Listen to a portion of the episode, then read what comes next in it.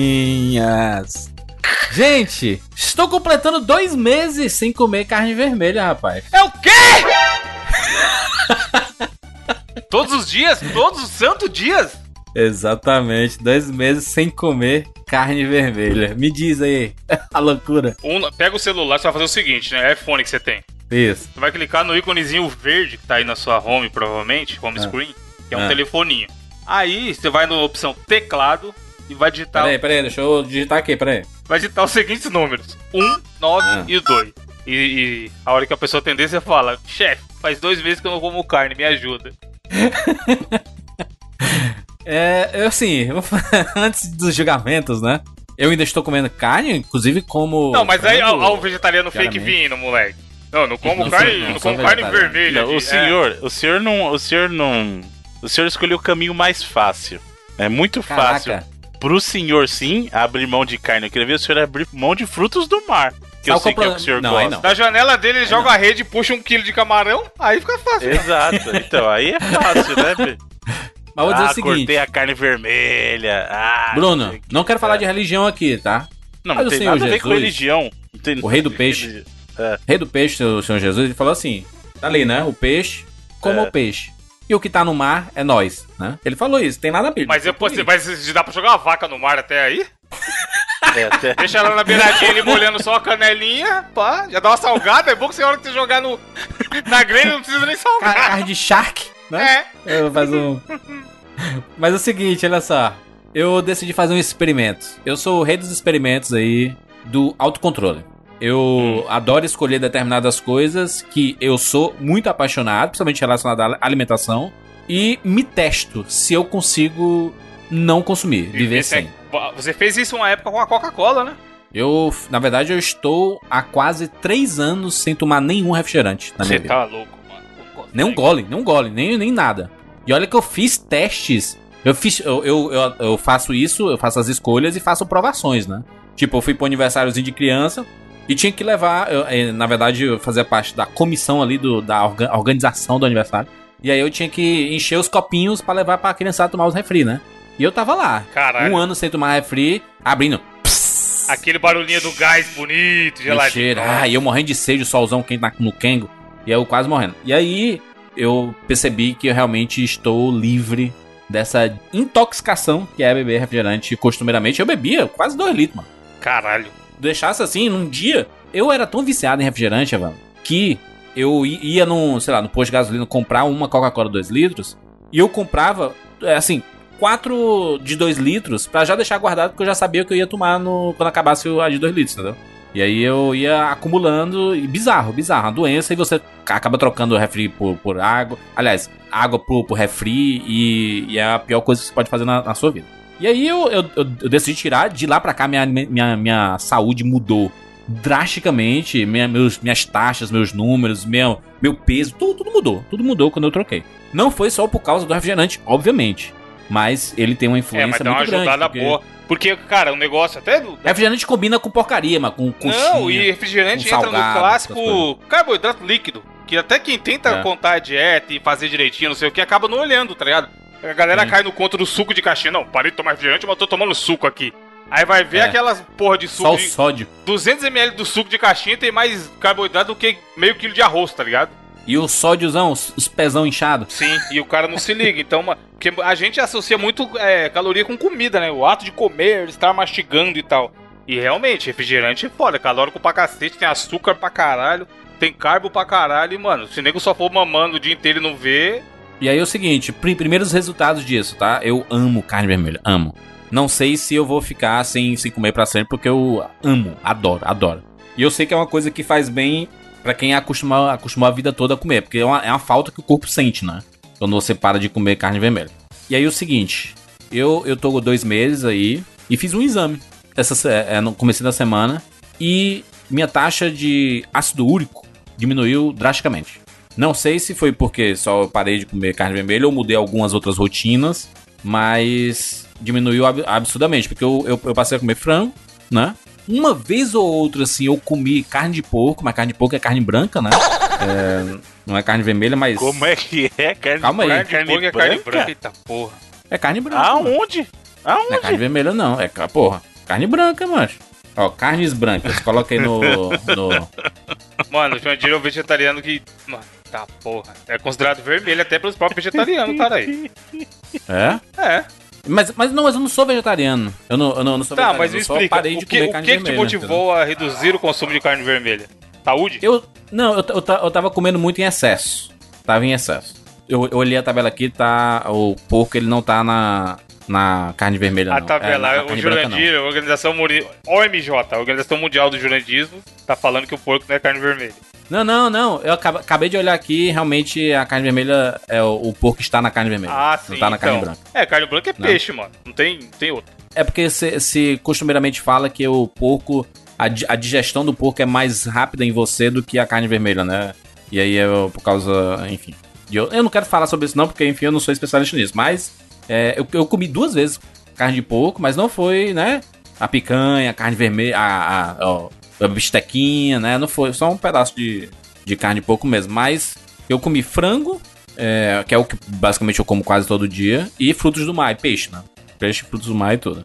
E aí a, mi- a minha rotina mudou drasticamente em termos de alimentação, porque é muito difícil resistir, porque carne vermelha tá em quase tudo, né, mano? É muito difícil você ir pro- sair pra um lugar. E, e olha que eu não sou vegetariano, eu ainda tenho várias opções do que comer. Agora imagina quem corta tudo, mano. É uma loucura, Corta cara. tudo. Uma, eu acho que eu até já contei aqui, né, afinal, quase 10 anos de podcast. Eu fiquei, velho, uns 3 anos e meio sendo ve... não é vegetariano, ovo-lacto vegetariano. Que eu, te- Hum. caralho, quero salvar o mundo, é nóis, coitado dos bichinhos, e li uns livros lá e assisti documentário, caralho, e fiquei, fiquei na noia. E, cara, é muito difícil, porque é o que você falou, eu nem era o vegetariano roots, que não, nem senta em banco de couro de carro, mas eu só comia coisas com ovos ou derivados de ovos e leite. Então era massa pra caralho. Era, mano, pão de queijo. O americano sem presunto, mano, eu devo ter comido umas mil vezes. Chegar na padaria e falar pro cara: Consagrado, vê um americano sem presunto. E aí era isso aí que eu comi. Mano, e, o- e um, sei lá, iogurte batido com leite, tá ligado? Toda vez que eu ia comer alguma padaria era isso. E aí, restaurante resumia o quê? Massa com molho branco, também porque não podia molho bolonhesa, porque vinha carne moída. E só, tá ligado? Foi a época que provavelmente eu tive a saúde mais fodida, porque é gordura e carboidrato, basicamente só isso. Quase não tinha proteína na minha dieta. E, mano, eu admiro. Eu tava brincando aqui e tudo mais, mas, porra, quem consegue manter tanto ovo lacto vegetariano, ainda mais vegetariano 100%, são pessoas evoluídas espiritualmente, maluco. Porque é muito difícil, muito difícil. Eu faço a pergunta pros senhores aí: o que seria muito difícil de tirar da rotina alimi- alimentícia Hoje em de dia vocês? é carne. Eu te- tenho que bater atualmente, essa semana, 280 gramas de proteína por dia.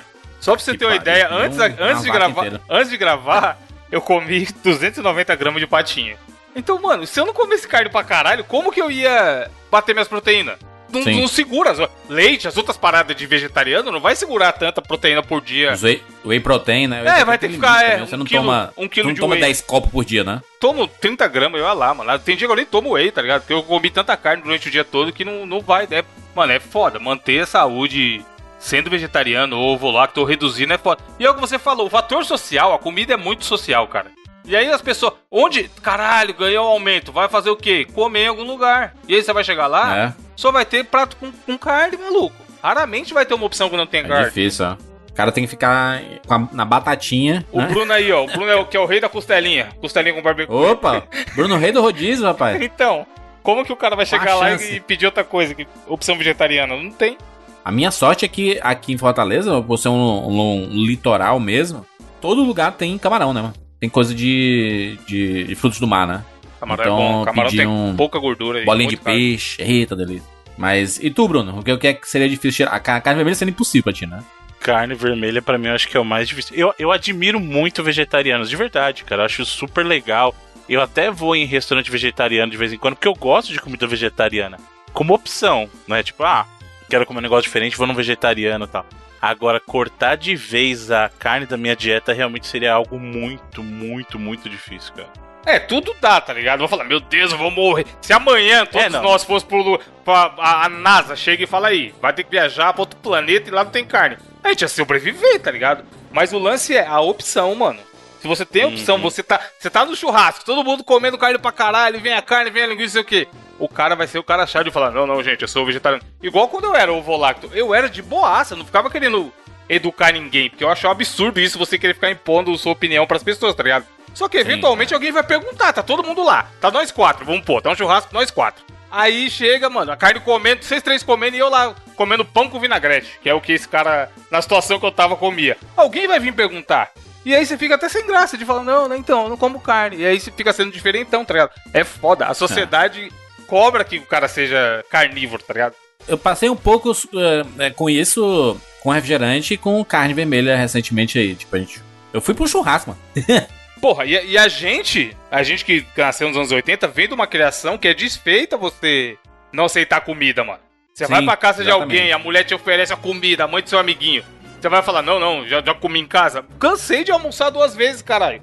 já ter comido em casa e. Nossa, isso é. Fala que não é. É almoçar ou jantar, tá ligado? Por quê? Pra Bruno não almoçar ser... dez vezes. É, pra não ser a Pô, visita que faz desfeita. É, mano. Aí é foda, cara. A gente é condicionado a isso culturalmente. Então é, é bizarro. Eu, sem brincadeira, eu fui semi-vegetariano e eu acho do caralho, mano, quem consegue, tá ligado? Porque, cara, é, não adianta, vai acabar. Vai chegar a hora que vai fuder gasta muita água para fazer um quilo de carne, tem os estudos e tem o Sim, caralho. É, os animais exatamente. sofrem pra porra pra chegar no, do jeito que chega bonitinho no mercado. Só que, cara, eu, eu não consigo. Eu tenho uma amiga que é fanática do Greenpeace e o caralho. Aí eu falei pra ela, cara, eu acho, eu acho foda, continua aí. Mas eu sou fraco, eu desisto. Eu joguei minha carteirinha fora e eu, eu perdi a guerra, tá ligado? Eu não consigo manter, maluco. Não dá. É Talvez é muito difícil um tempo você mude. que passou a vida toda comendo carne vermelha, você simplesmente parar, né? Pra, de, de comer assim. Mas, mas para mim, é um teste de autocontrole, assim, sabe? Do quanto eu consigo.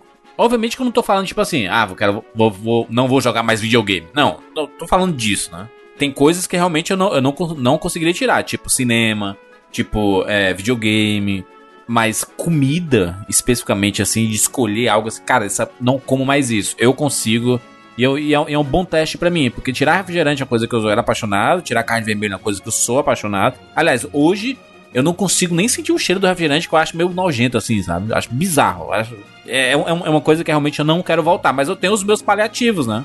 Eu adoro o gás, por exemplo. Eu tomo água com gás. É uma opção minha. Porque eu sempre eu gosto de estar tá fazendo aquela refeição. Mas você toma água normal, água com gás ou aquela água saborizada com gás?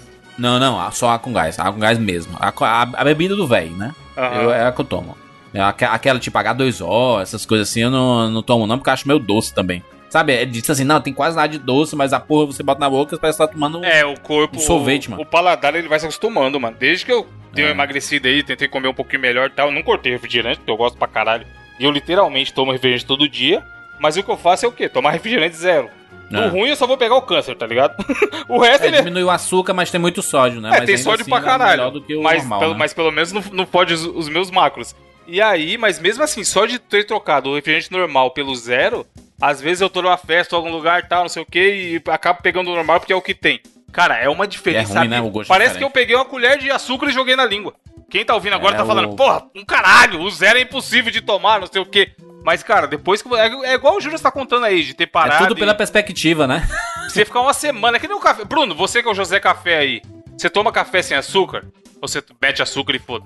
Não, café é sem açúcar. Então, o tem, Bruno é o cara que acostumou tomar o café sem açúcar. Eu já vi relatos de pessoas que tomavam com açúcar pra caralho, aí foi tirando aos poucos, até chegar ao ponto de tomar sem açúcar.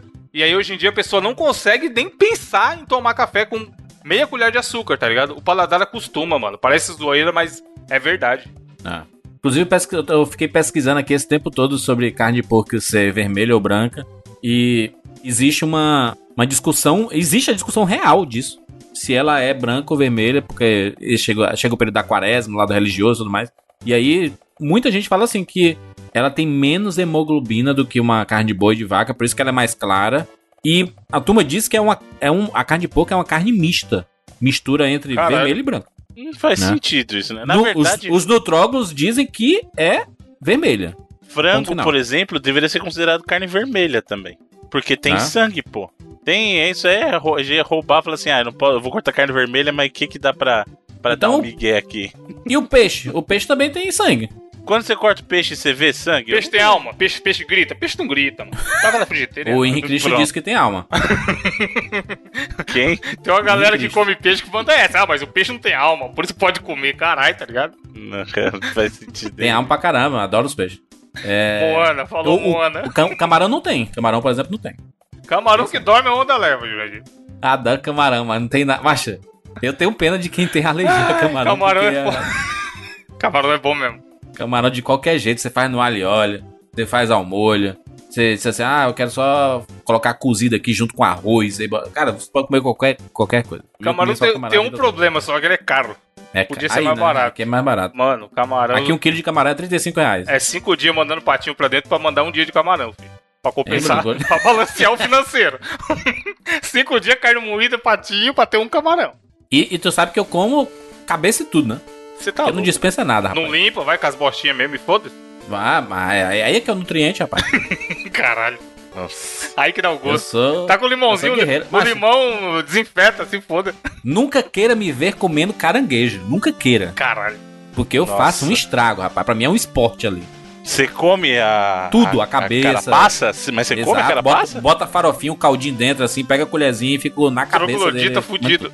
Caralho, mano. Caranguejão eu nunca encarei, não. Que bagulho nojento. E peixe, mano. e peixe frito. Caraca, a cabeça do peixe, o olho. Como é tudo, mano. Você é pensar, louco, mano. você é doente. Aqui, Bruno. Aqui é pescador, rapaz. Tu acha que a gente dispensa Que comida, mano? O Jandir foi pescar com o Alex, catou o peixe cru, filho. Já mandou pra dentro, do- de dentro do barco. Fiz lá ali. Fui lá, peguei a faquinha, O cortei assim. Smiggle lá. falei assim, hum, É Smiggle. é. Exatamente, é o dos Anéis. Enfim, preparem os julgamentos aí. Nossa, vambora. mano, ó, se liga rapidão, antes de finalizar. É. A minha comida favorita atual é hambúrguer, mano. Como que eu vou deixar de comer carne, caralho? Pois Eu é. tô hambúrguer usando frango, hambúrguer há alguns meses já. Porra, mas frango é carne também, caralho. E o hambúrguer de frango é seco que só porra. O negócio, mano, é um acenzinho, uma fraldinha, caralho, hambúrguer, meu Deus. Vou fazer hoje à noite em homenagem a você. Eita, que delícia. Ó, vou dar uma dica pra você, Evandro. É que aí você vou precisar falar o nome do lugar, mas aí se quiser corta também. Ah, não, fala, pode falar. Você. É que a gente gosta de fazer hambúrguer, tá? Mas um dia que você tiver com preguicinha e tal, tem um lugar que vende um hambúrguer. Ah, já fui lá, Pe- pô. Bom demais. Pegada gourmet, que é de. Você pode pegar de picanha, de costela, tal, manja qualquer. Uhum. Então eu não preciso falar o lugar, né? Bom lugar. São Paulo, o pessoal pesquisa aí. Mas, mano, é meio caro. Você, vai, você tem a praticidade de sair pronto e tem uns blend que só tem lá, mas é meio caro. Eu achei meio caro. Não, mas tem, um, tem uns ah, acessíveis, pô. O de picanha é 20 reais o quilo. Hambúrguer gourmet. Picanha com Nutella. É o- Eu, eu acho que lá, fazer hambúrguer de picanha é desperdício com a coitada da picanha. Também acho. Enfim, Muito bem, vambora. Eu sou Júnior de Filho. eu sou Evandro de Freitas. E eu sou o Bruno Carvalho. E esse ainda é o 99 Vidas.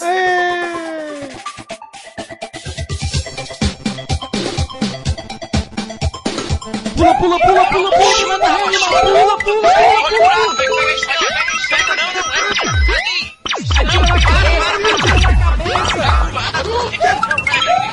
Chega no gol, animal!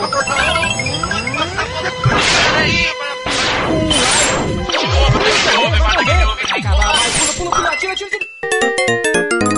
Ah, morreu, pô, olha aí. Relaxa, a gente tem 99 vidas.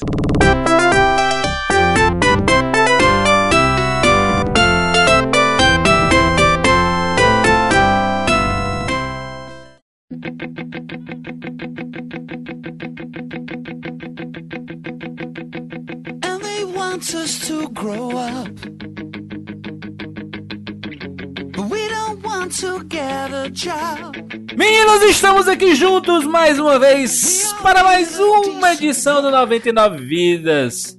E desta vez a nossa edição de número 350.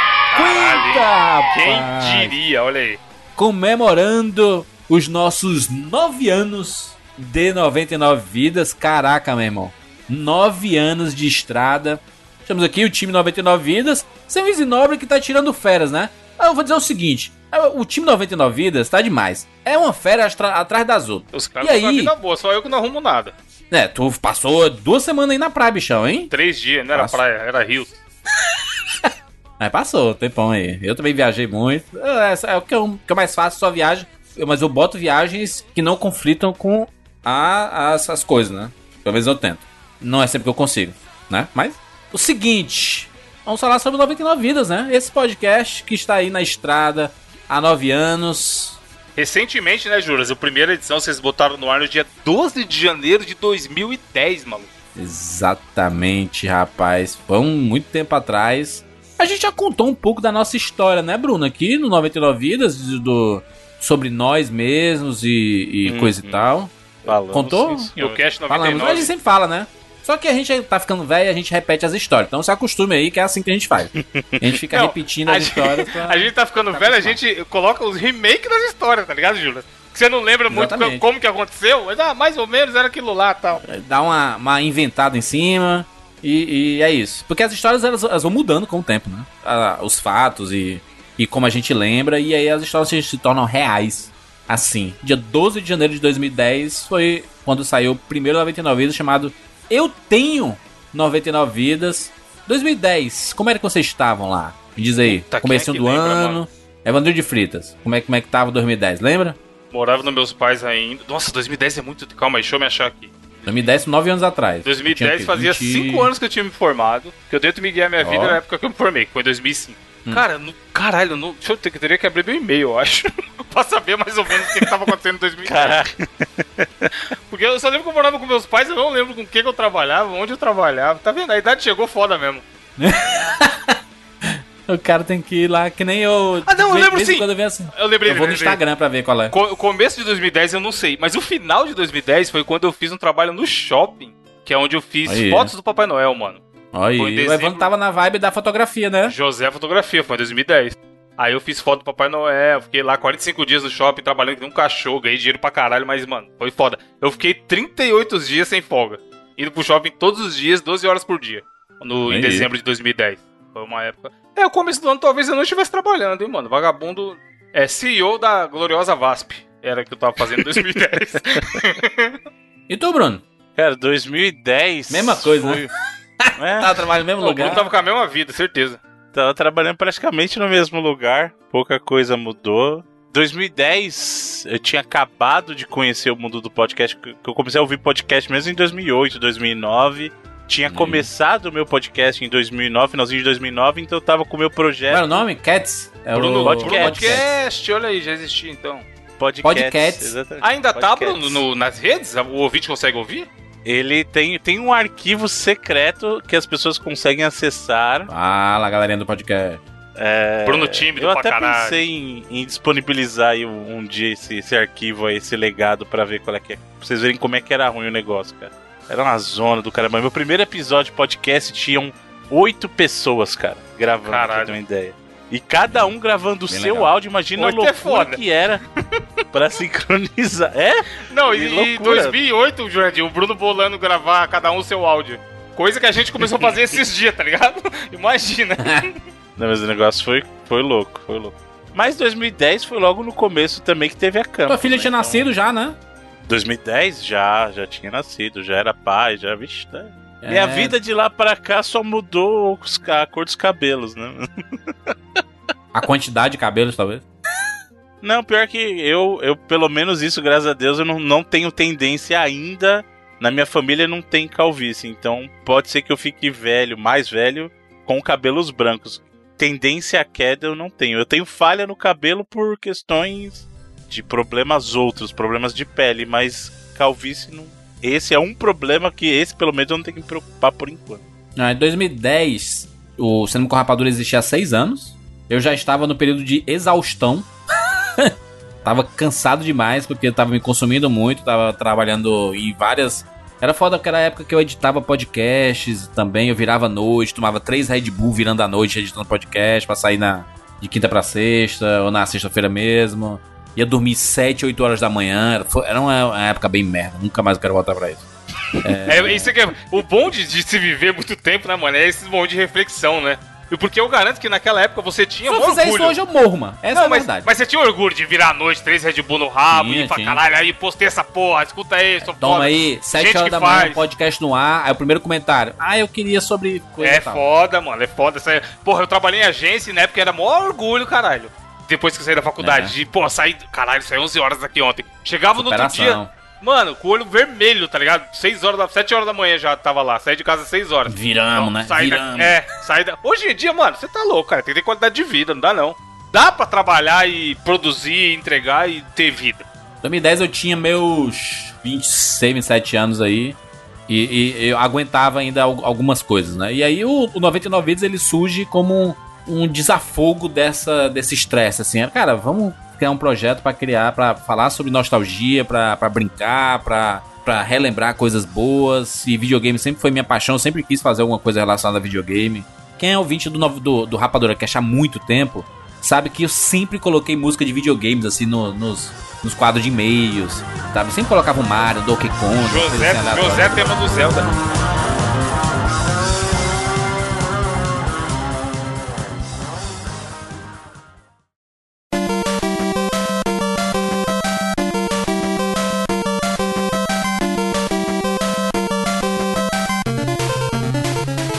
Pedro, eu sou ouvinte do 99 Vidas, ali desde o episódio número 5, sobre Sonic. De lá pra cá eu nunca parei de ouvir, indiquei pra várias pessoas, inclusive pra um amigo meu com quem eu sempre converso sobre, sobre os episódios, a gente sempre discute o- um pouco dos assuntos que são, são comentados também. E na época do, do lançamento do Patreon do 99 Vidas, a gente viu como era legal ter um modelo de financiamento para produtor de conteúdo dessa forma e como era legal a forma como o pessoal do 99 Vidas estava lançando a campanha. A gente achou que seria muito bom ter algo semelhante no Brasil, ao invés do Patreon. E assim surgiu o Padrim, que hoje a gente tem o prazer enorme de ter o 99 Vidas com uma campanha lá no Padrim. A gente tem o prazer enorme de ter eles como, como clientes nossos.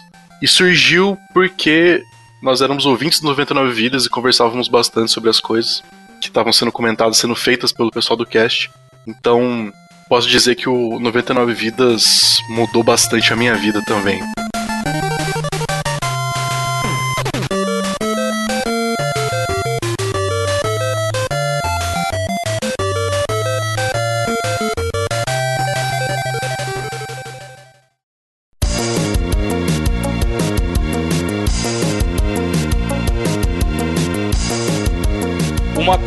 Coisa legal também, Juras, de falar é que, por incrível que pareça, amigo ouvinte, é, existia um tempo no Brasil onde não existia podcast de videogame. Quando, Exato, quando o né? 99 foi criado, não existia nenhum podcast de videogame. Isso é uma loucura, mano. Você O download tinha dia, tá acabado. tinha acabado, né? O, download surgiu em 2008, 2009, eu acho. Não, foi depois. Foi depois Não. do 99. Foi? É, no momento, eu lembro que tinha isso. No momento que foi criado, não tinha não, nenhum. hein? Download gente- ele é um, acho que é 2008, 2009. Ah, ele tava em ato, É, ele tava em ato, pode crer. Isso. É, eu isso, lembro que eu fiquei, que fiquei marcado com isso porque eu ficava enchendo o saco do Jurandir. Caralho, você joga, cria um podcast de videogame aí. Porque eu era o Zé Manico dos podcasts naquela época, tá ligado? E ficava de fanboy dos caras, mandando mensagem, não sei o quê. Tem comentário, de, vez em quando alguém manda no Twitter, porra, esse Evandro aqui é você? Comentário de 2000 e sei lá quando, em algum blog antigo aí, comentando sobre podcast, tá ligado? E aí eu lembro que Não, pra, quando... pra ser justo aqui, Evandro, ó. Quando, quando iniciou o 99 Vidas, em janeiro de 2010, o download já existia. Ele tava com 70 e, 72, 73 edições publicadas. Ele continuou sendo publicado até mais ou menos novembro de 2010 e aí a- encerrou.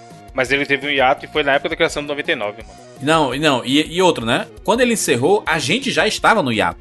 Porque o 99 Sim. Vidas ele teve o seu, seu hiato próprio. Porra, aquela época... Gente- Um ano de hiato entre o 7 e o. Caraca, inacreditável. Mas não foi. E assim, é, qual, qual o motivo do hiato? Não tem motivo.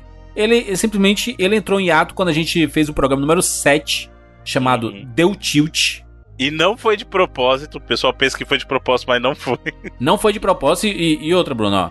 A nossa regularidade ela tava bem ruim. Porque a gente lançou o primeiro podcast 12 de janeiro.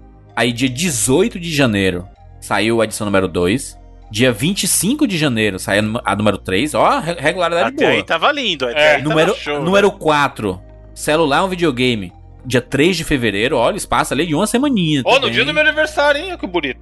É, e aí, quando foi sair o cast do Sonic, que a gente fez do Sonic 1, 2, 3, edição número 5, já demorou ali uns 19 dias. Então já. Por quê? A gente Já tava um nas podcast coxas maior. fudidas. Foi um podcast maior, que precisava de mais edição, não sei o que e tudo mais, mas saiu, né? Um mês depois, saiu a edição número 6, que é o Bora Jogar de 2. E aí, abril, maio, junho, julho, agosto. Foi Cinco meses depois, é. saiu a edição número 7, chamada Deu Tilt. 24 de agosto de 2010. Deu Tilt, um podcast bem, bem bacana, é, que a gente fala sobre... é, quando- travava os videogames, o que era e tudo mais, tava com o Bruno participando já. Foi o primeiro que o Bruno participou? O 7? Não, o primeiro Não, foi do Sonic. do Sonic. Ah, é, cara. Sempre. foi do Sonic. Mano, devo, devo ter feito essa pergunta aqui umas 20 vezes já. É, o, não, o Bruno pa- participou do Sonic, participou do, do número É, eu já 6, entrei do Bora Jogar 2. foi É, direto. o 5, É. pode crer. E aí o Deu Tilt. E eu lembro que quando a gente gravou o Deu Tilt, a gente gravou exatamente pós o Bora Jogar de 2. E aí demorou cinco meses pra sair. E eu, eu lembro do Bruno falando, bora, bora, vamos, vamos voltar, vamos gravar, não sei o que. A gente, pô, Bruno, tá foda. Vamos ver aí, fazer. vamos marcar. Vamos ver. e aí, quando a gente publicou o Deu Tilt, a gente gravou o do Mega Man X. Isso. Isso é assim que a gente publicou. Vamos, vamos gravar, vamos gravar o Mega Man X. Ah, Juntou. Foi, foi eu, acho que foi eu, Bruno e o Easy? Foi, É, foi. Tô com ele aberto aqui. Eu, Bruno e o Easy, a gente gravou. E aí, a gente demorou um ano e um mês pra lançar esse podcast. Esse foi o podcast do Retorno. Inclusive, será que tem comentários da época hein, do, do Retorno do 99 Vidas? Deixa eu até ver aqui, ó. No 8? Porque Eu acho que não, porque a gente trocou o site depois. mais antigo. a comentário mais perdeu, antigo, ó. Comen- com- comentário mais antigo tem 7 anos. E tem o, o comentário assim, até que fim voltou 99 vídeos. It's Alive, voltou. Aí sim baixando. Sempre reclamações, esse episódio será upado na iTunes Store. Mano, sempre tem o José reclamação, desde sempre. Mas as pessoas comemorando o retorno do 99 vidas e tudo. Mas é, é- esse- esses comentários, Bruno, já são da. Já, já foram migrados. migração, esses é. Sete anos. E a gente passou um ano de, de espaço e tudo mais, então já são da, da época da migração. E aí, depois que a gente voltou com o Mega Man X, eu lembro que foi eu que editei essa edição. E aí, eu conversando com o Bruno, e a gente falou, cara, eu, eu não consigo editar o 99 vidas, porque tô sobrecarregado no, no Rapadura, tem muita coisa pra fazer, muitos, muitos blá blá blá blá blá blá. E eu não consigo dar esse A foco vazão, no 99 pra, né, pra ter uma regularidade. E aí o Bruno assumiu a edição do 99 a, a partir do Revistas Clássicas, né? Da edição número 9, né, Bruno? Foi, foi. Exatamente. assim e aí, pronto, que voltou gente- do Mega Man, no seguinte já foi mesmo. A gente manteve a regularidade e muito por causa do Bruno mesmo, por ter se disponibilizado a, a editar. Cara, porque a edição. Assim, o 99 Vidas, juntar a gente aqui, bater papo e tudo, é muito massa. E se a gente lançasse só o nosso áudio, funcionaria também. Mas a edição 99 Vidas, ela é um charme. Ela é um negócio diferente. Sabe? A gente consegue transportar as pessoas com pequenas coisas. Vamos dar um exemplo aqui. Vamos, vamos, vamos fazer um, um, um- mini remake aqui. Fazer um mini remake. Você que o Bruno odeia isso. Vamos fazer um mini remake aqui do, do programa do Super Mario World, tá? E olha só, o Edu vai ajudar nisso, tá, Edu? Vamos lá, Edu. Vamos, né?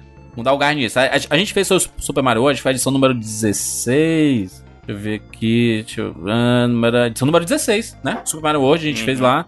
Foi um podcast bem bacana, inclusive. Tava eu, o Easy e o Bruno. E aí é o seguinte: vamos refazer o começo desse, de- desse podcast? Meninos, estamos aqui juntos mais uma vez para mais um 99 Vidas e desta vez vamos falar sobre um dos maiores clássicos do Super Nintendo, Super Mario World, rapaz, olha que delícia. Esse tipo de apresentação aqui, né? O off aqui, né? Ele tem, tá, o programa deu uma pausa e tem um off aqui do comentarista, né? Esse tipo de apresentação, ela foi mudando com o tempo, né? Não, não, não era sempre assim, meninos, né? Ele foi mudando. Bota aí o é, do, do Super Mario World como é que foi o começo.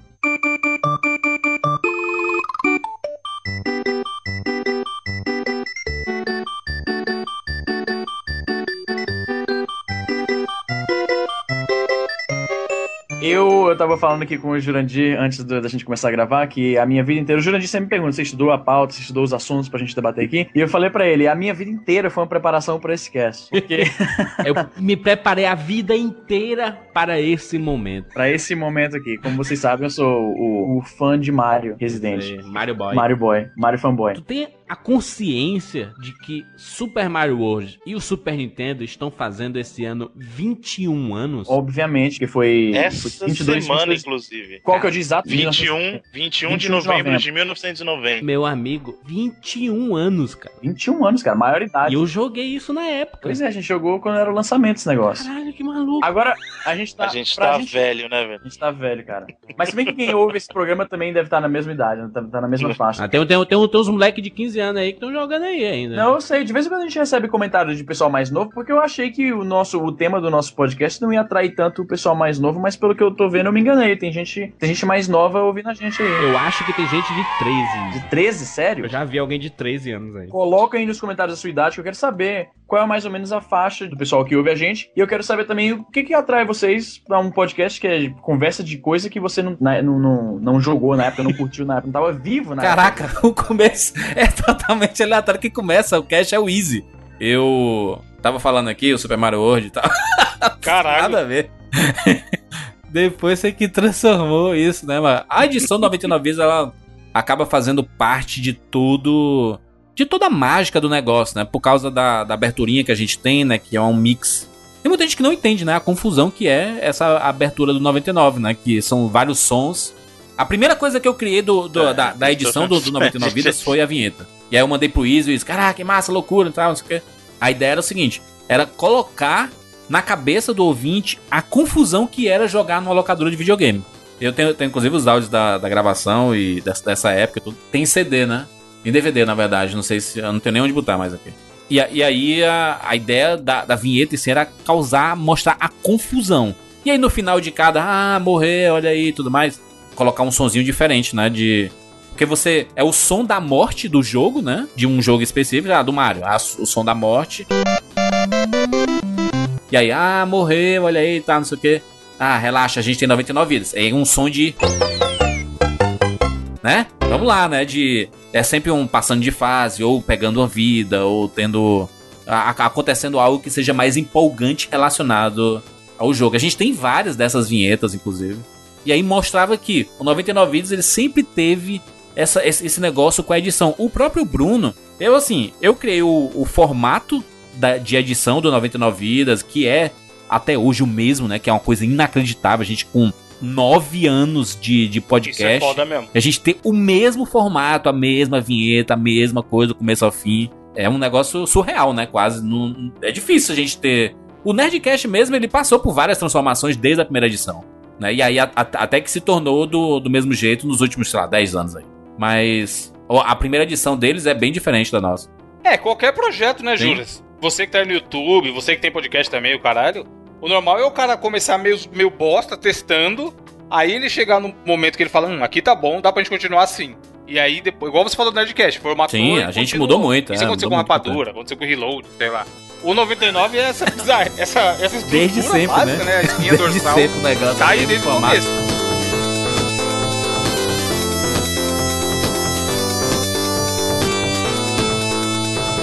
Que dizer desse cast que eu mal conheço e já considero pacas? Vamos fazer um depô do Orkut para 99 vidas. É, não, na verdade eu conheço já há bastante tempo. Acompanho o cast desde 2011. Conheci ele através de um amigo que já acompanhava, que mandou pra mim, eu, ah, ouve aí pra ver se você gosta e tal. E foi quando eu comecei a, a acompanhar o 99 Vidas. Tive a oportunidade de gravar um cast, né, com os meninos. Embarquei assim na época do- do- da criação do Telegram. Então eu, eu era bastante ativa, sempre tive ali. Então eu considero assim amigos que moram longe, né? Fiz amizades através de 99 vidas. Também preguei a palavra, passei para bastante gente para conhecer também, né? E cara, 99 vidas esteve comigo em vários momentos da minha vida. Foi no, no nascimento da minha segunda filha, que isso já tem sete anos. Passei por uma separação, vida 99 vidas. É, fiquei desempregada, arrumei emprego, ando de moto, ouvindo 99 vidas no fone de ouvido. Isso já tem uns bons anos também.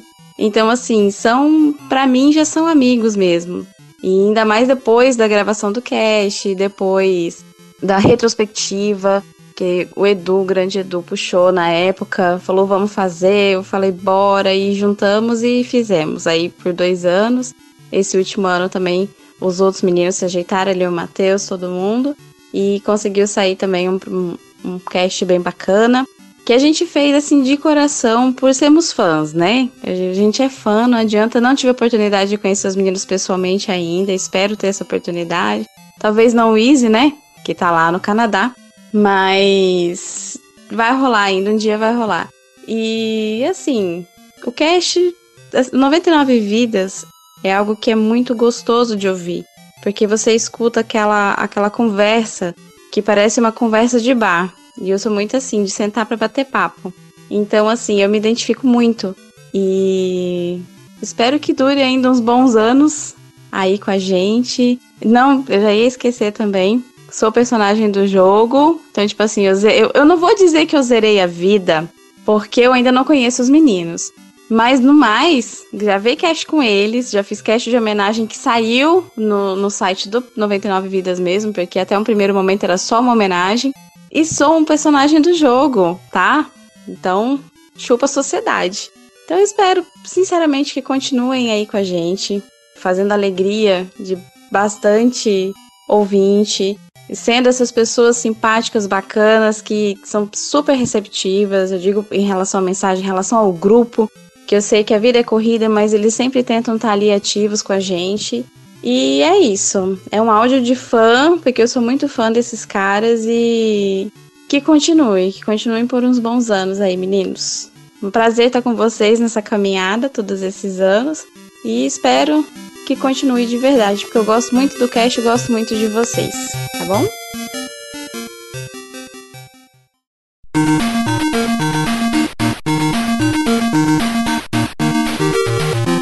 Algumas coisas foram criadas por causa da edição, e muita coisa o Bruno bolou. Foi a edição do Bruno. Tipo, a brincadeira, quando a gente dá uma engasgada assim, ele coloca tipo um, um DJzinho, né? Aí virou, virou uma piada nossa, né? É, acho que até a piada do, do Chaves foi, foi com o Bruno também, né, Bruno? Que a gente tinha umas piadas meio- mais ou menos engraçadas, aí surgia o. A- acho que a gente falava, caraca, piada de Chaves, né? Aí o Bruno passou a colocar o som de Chaves, e aí virou Chaves, né? Quando alguém fala assim, uma piada sem graça, caraca, Chaves. Aí o som da risada do Chaves, né? E aí foi moldando muita coisa. Tipo, a, a gente não tinha música no final. E isso foi o Bruno que passou a colocar, né, Bruno? Uhum. É, inclusive acho que o primeiro que usou música no final, não lembro se foi o do GTA especificamente, mas foi foi numa das transições que a gente tava fazendo, que aí eu sugeri, falei, dá uma escutada, Juras, tal. Aí você falou, ah, tá. Você acabou gostando e ficou. Aí a música, pra encerrar o programa, é, acabou ficando, que na verdade foi até uma consequência de outra coisa que a gente queria colocar também, Isso. que acabou colocando, É. que eram os erros de gravação no final. Antes a gente não tinha, né? Sabe uma coisa que é engraçada? É até curiosa. O episódio 9 que a gente tava falando, que foi o das revistas, foi o primeiro episódio que foi gravado Sim. depois do hiato, porque o 8 já estava gravado, né? Então a gente só publicou. E trazia exatamente a formação que a gente tem hoje. Ou seja, o primeiro programa que teve a formação do- dos quatro, né? da- os quatro juntos foi o episódio 9. Ou seja, foi justamente o primeiro depois do hiato. E aí virou o formato é, A oficial. gente ficou né? repetindo, a gente ficou repetindo os participantes, assim, a partir do 9. Quando a gente definiu que no 9 ali tinha os quatro, a gente não mudou mais disso, né? Ou era três, ou era sempre os É, quatro. trazia um convidado, né? E aí, quando um dos, um dos quatro faltava trazer um convidado e tal, mas o 9 foi o primeiro que trouxe isso. Acho que quando fechou mesmo, falou assim: não, agora. Eu acho que foi lá no 12, foi o 12 que eu acho que fechou. Foi o 11 ou foi o 12 que a gente falou: não, agora fechou, são, os, são esses quatro. O 12 foi do Street Fighter 2, Ah, então foi, a- foi tinha o depois, Afonso, é. o Evandro não participou desse cast. E aí, o 13 tinha participação especial de convidado, o acho que o 11 também tinha participação especial. E aí no, no GTA, o Evandro ainda não participou. De Chefões, o Evandro não participou, tava só eu, Izzy e o Bruno. Super Mario hoje, tava eu, Izzy e o Bruno. Acho que o Evandro ele, ele entrou mesmo oficialmente no. Ele participava de um ou outro. E aí, oficialmente ele teve uma sequência ali. Então, o que rolava muito nessa época, até é, eu me lembro que esse era um dos motivos de ter alguns ser um Bruno também. Muitas vezes era gravado assim: eu tenho que gravar, vamos aí, vamos gravar. E aí não, É não isso, dava, tá ligado? Até por isso que nesses. Nu- nunca. Essa, essa, essa coisa que ninguém. Pouca gente sabe, né, Evandro? Do, do 99. Que sempre foi uma prática nossa de gravar o 99 Vidas só pelas memórias da Sim, gente. raramente tinha preparação e pauta, caralho. E também esse lance de se programar igual agora. Hoje em dia, com a proporção que tomou o projeto, que, que é e tudo mais, e campanhas de financiamento, patrocinadores, anúncios, a gente tem o dia certo e a hora certa de gravar. Então a gente tá Sim, entregando, sei lá, nos últimos 200 casts com uma regularidade melhor do que era. Por isso, antes era. Tanto que nos primeiros, sei lá, 30 tem muito convidado, coisa que não é normal ter no 99 pessoas convidadas. Por isso, porque o Juras e o Easy chamavam alguém pra meio que pra completar, porque ou eu ou o Bruno não podíamos nos gravar, tá ligado? E, e era assim, foi a partir do cast número 23, Bruno, do, do Mickey Mouse, Caixa of Illusion, Magical Quest e tudo mais, que realmente criou-se a sequência dos quatro participando sempre. E aí, do Street of Rage foi assim, Top Gear assim, dos emuladores. Primeiro Tio Pack ali, né, que foi sobre Goof Troop e Rei Leão, também com o time. Não tinha o Wiz, não teve o Wiz. Caraca, a gente tem umas faltas assim em algumas edições que eu Mas não lembrava. é por isso, mano. é de, é de falar, pô, tem que gravar, vamos gravar. Aí o cara não pode, sei lá por quê, é. aí a gente gravava. Até hoje em dia acontece isso. Imagina naquela época, que não era muito profissional ainda.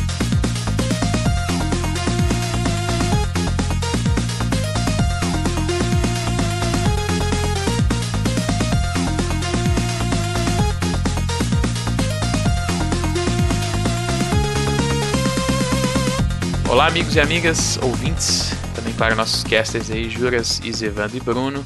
Bom, aqui quem fala é o Felipe Mesquita e o impacto que o 99 Vidas teve aí na minha vida desde que eu virei o 20 de 2013 foi bem significativo. Bom, primeiro que esse foi um dos primeiros podcasts que eu conheci, então ele foi uma das aberturas da mídia pra mim, né? E apesar de jogar videogame desde moleque, o próprio conceito de discussão sobre videogame não era uma coisa que fazia parte da minha vida de uma forma significativa antes de começar a consumir o 99 Vidas e depois dele outros produtos é, parecidos, né? Então, o 99 Vidas foi com certeza o podcast que eu mais identifiquei como ouvinte de cara, assim. Tanto que foi o primeiro projeto que eu apoiei em termos de financiamento coletivo. E curiosamente também eu fui o primeiro patrão do 99 Vidas, ainda lá no, no Patreon original, né? Bom, de lá pra cá minha conexão com esse projeto só foi aumentando, né? Por causa do grupo dos patrões do 99 Vidas, eu fiz vários amigos. Um deles, o Edu, editor desse cast maravilhoso que vocês estão ouvindo agora. E jogando videogame, jogando Dash no PlayStation 4, eu acabei virando amigo do nosso querido Bruno Carvalho também. E desde 2015, nós três, eu, Edu e o Bruno, comandamos o Reloading, que é um podcast também sobre games, mas com a veia é, de discussão sobre a indústria, sobre as notícias relacionadas a, a esse mundo, né? Semanalmente. Então, por extrema influência do 99 Vidas, algo que era raro na minha vida, que era essa discussão sobre videogames, se tornou uma parte intrínseca do meu dia a dia. Então, desde então, eu tive o prazer de conhecer os nossos amigos casters aí, e até de participar de cinco edições desse tão amado programa que a gente está ouvindo agora. E por conta do jogo do 99 Vidas, é uma outra parte dessa minha paixão por jogos, foi meio que reacendida, que foi a ideia do desenvolvimento de jogos, né? É, eu aprendi bastante sobre desenvolvimento por conta do jogo 99 Vidas, tendo trabalhado lá com os amigos da Killbyte, dando uma força para eles no QA do projeto antes de sair. Então, como vocês podem ver, o 99 Vidas teve um impacto positivo direto na minha vida nos últimos anos, sabe? Despertou em mim realmente uma paixão e um potencial que eu mal sabia que tinha. E para isso, realmente, eu sou muito grato, especialmente ao Bruno que apostou em mim lá em 2015 pra te criar o Reload, mas também, óbvio, Juras e Evandro pelo trabalho cativante, incrível que vocês fazem há tantos anos, cara. Eu admiro muito cada um de vocês como criadores de conteúdo, como colegas e também como amigos. E que esse programa que há 350 edições, é muita coisa, cara, se mantém sendo o maior podcast de games do Brasil, que esse programa continue ainda por 350 e muito mais edições ainda, se mantenha dessa forma, com o carisma que cada um de vocês tem, se mantenha no topo aí dos, dos programas de, de videogame no Brasil, porque realmente o trabalho que vocês fazem é merecedor desse de tudo que vocês conquistaram nesses últimos anos por conta do trabalho. Então, muito obrigado aí pelo carinho que vocês botam nesse programa e um grande abraço para todos vocês.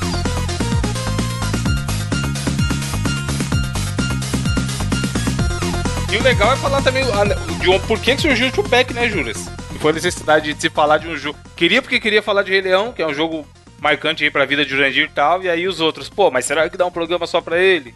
Exato, a gente tinha esse problema de. É, é obviamente que, se você pegar as primeiras edições do, do, do Tupac, daria fácil pra fazer um programa sobre cada um é, dos hoje em jogos. dia, hoje em dia olhando, daria. Hoje, pros jogos que a gente coloca, talvez não. Mas olha só, o primeiro Tupac, Goof Troop e Rei Leão. Será que o Rei Leão não, não renderia um programa só sobre ele? É, se fosse falar hoje em dia, né, que tem, vai ter o remake aí, vai ter o.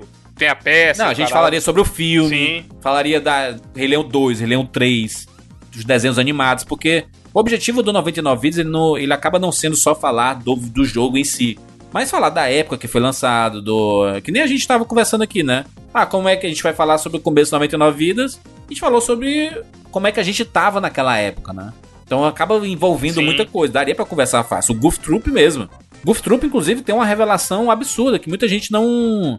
não aliás, usou essa revelação que o Bruno trouxe, foi feito nesse Tupac. E levou pra, pra internet mesmo e virou meme na internet esse negócio do Goof Troop ser o Resident Evil, né? O pai do Resident Evil, né? Uhum. Que a gente não vai explicar, se você quiser, você escuta lá. Mas o Blackthorn, é edição número 27. É, mas, mas, por exemplo, o Tupac, a gente fez o Blackthorn Joey Mac. Joey Mac renderia, né? renderia um cash. Hoje em dia. Hoje em dia qualquer coisa rende um cash grande, né?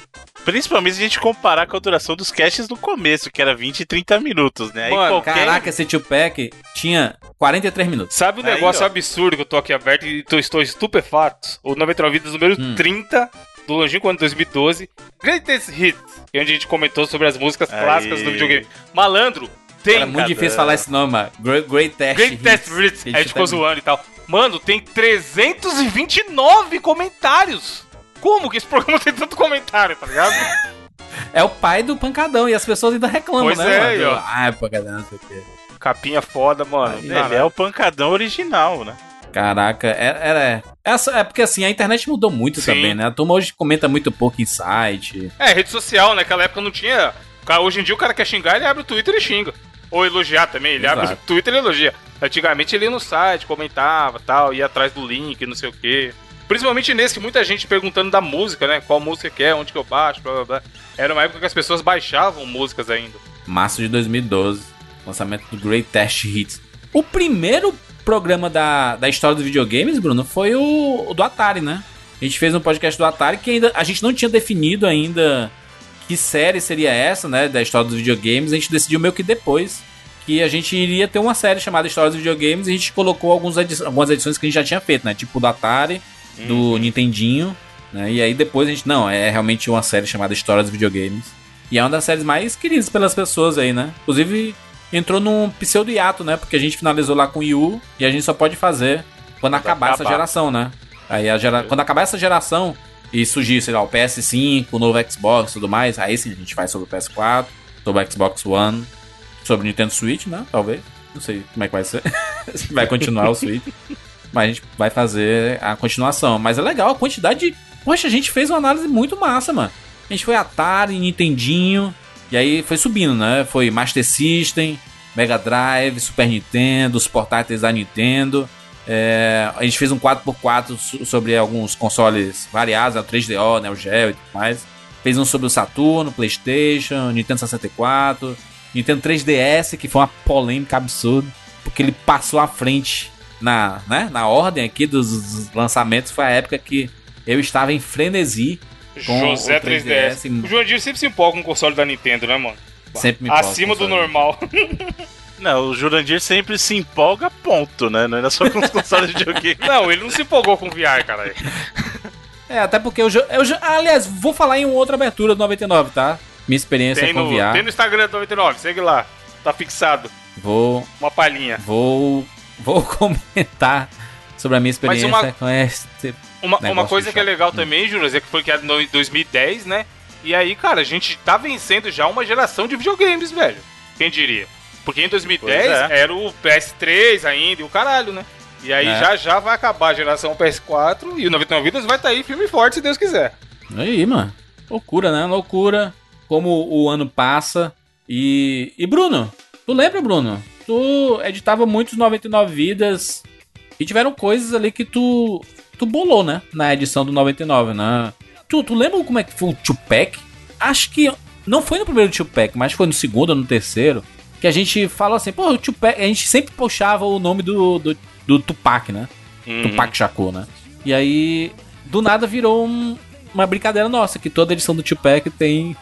É, até, O até o próprio nome, o, o Tupac, na verdade, antes de ser o nome do cantor pra gente puxar, é justamente por isso que ficaram as canções depois. Mas a gente pensou no seguinte, tipo, a gente precisa de um nome de um programa pra falar sobre múltiplos jogos, né? De, de, de- e aí na, na hora a gente falou assim, pô, é o Six Pack do Mega Drive, que era, o- que era aquele cartucho que vinha lá, Golden Axe, Streets of Rage, vinha seis jogos e um só. Aí falou, pô, tá, Two Pack, né? Então tinha o Six Pack e tal, Two Pack, e aí acabou ficando, e aí a gente não pensou no programa em, em função do cantor, o cantor veio depois, né? O, o artista se juntou à marca, entre aspas, Tupac depois, né?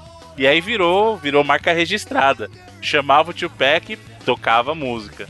Caraca, eu tava, tava ouvindo aqui a, a- esse podcast do o primeiro Tupac, 99 Vidas 27, e que eu explico a criação do Tupac. Ô, Edu, dá um trabalho pro Edu, né?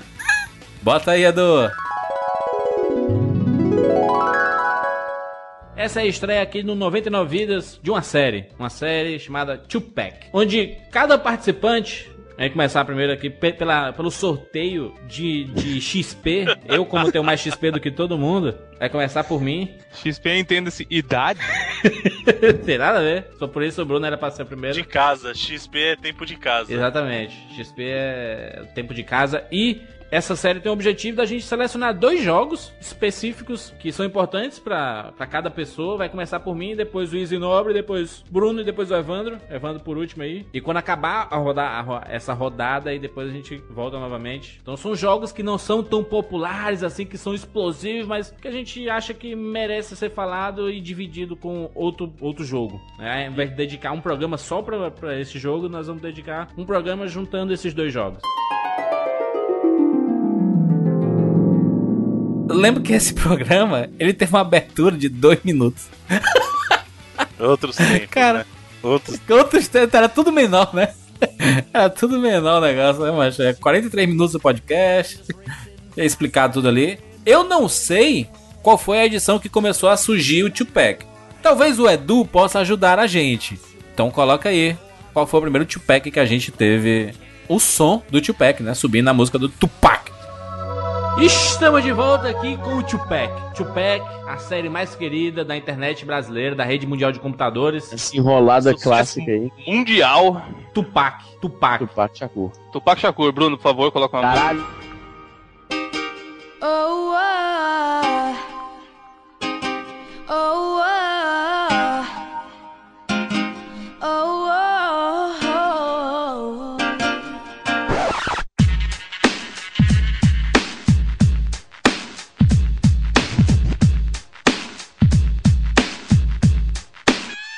It's just me against the world.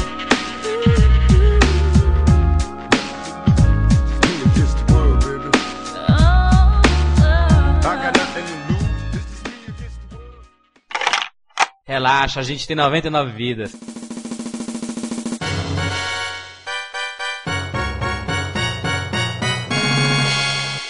E chegamos aqui mais uma vez no Tupac. Tupac, Tupac. Bota a música do Tupac aí, maninho. Bitch, fat motherfucker. West side, bad boy killers. You know, you know who the realest is, niggas. We bring it to E aí a gente começou a criar as, no- as nossas séries, né?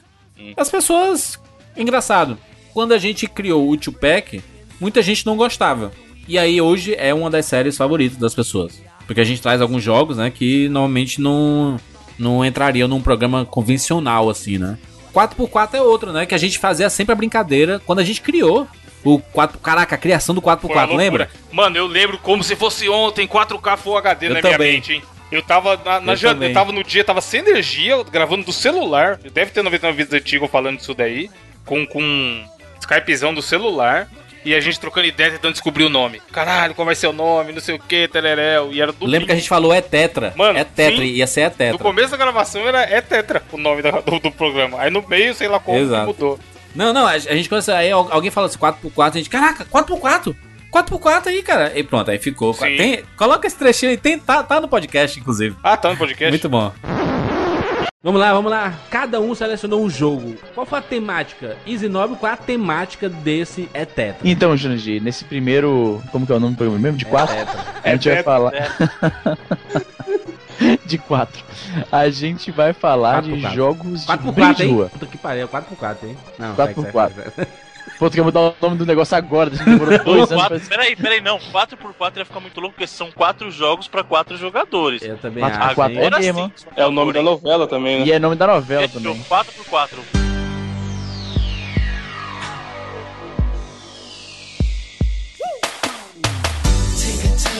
Caraca, o 4x4. O, o 4x4, assim, se, se o Tupac a gente tem programas lá que. é, tem, tem jogos que a gente falaria em uma edição própria, o 4x4, Jesus amado. Não, mas tem uns Só 4x4 o que lixeira, tem. mano. Mas tem 4x4 que a gente demorou até pra conseguir achar 4 jogos. Não, não, mas, mas, mas Evandro, olha só. Tem um 4x4 que tem X-Men, tem Simpsons, Battletoads e, e Tartaruga Ninja, mano. Então, mas você realmente acha que a gente falaria de Simpsons durante um programa. Talvez os inteiro. jogos dos Se Simpsons. fosse A gente fez isso do depois, né? Exato. depois, inclusive. Exato. Uma coisa é falar Todos dos eles, jogos inclusive. dos Simpsons como um todo, mas falar que o, o beat'em up dos Simpsons ia render um programa inteiro, Porra. não sei, né? Só se fosse igual o Tupac mesmo, que tem um monte de off Knights, Pandemônio, Croc e Spyro. Nosso podcast 122. É. É, tem, tem bastante jogo clássico em, em Tem que voltar a fazer essas séries. né? As pessoas gostam muito dessas séries. E. Caraca, o F0 entrou no 4x4, né? Loucura, né? É, olha a, a, a variedade: F0, Sonic Wings, Animaniacs e True Lies. Entrou a muito custo ainda, porque teve gente gente que não queria nem Lembrei o aqui, ô, ô Bruno, o 4x4 a gente começou a fazer uma sequência de jogos assim: quatro, quatro jogos do Atari, quatro jogos Por do categoria. Super Nintendo, quatro jogos do Master System. Aí a gente fez quatro jogos de PC, né? De FPS, sei lá. E aí entrou quatro jogos do PlayStation, que não era pra ter entrado esse bicho. E aí depois quatro clones do Mario Kart, né? que a gente fez também. E aí a gente voltou pra sequência: quatro jogos do Mega Drive, quatro jogos do Super Nintendo. A gente tem que fazer os outros aí, né? Quatro jogos do PlayStation, quatro jogos do Saturno. Mas quem maculou o 4x4 foram os senhores com essa Eu? sequência maluca Eu aí. não.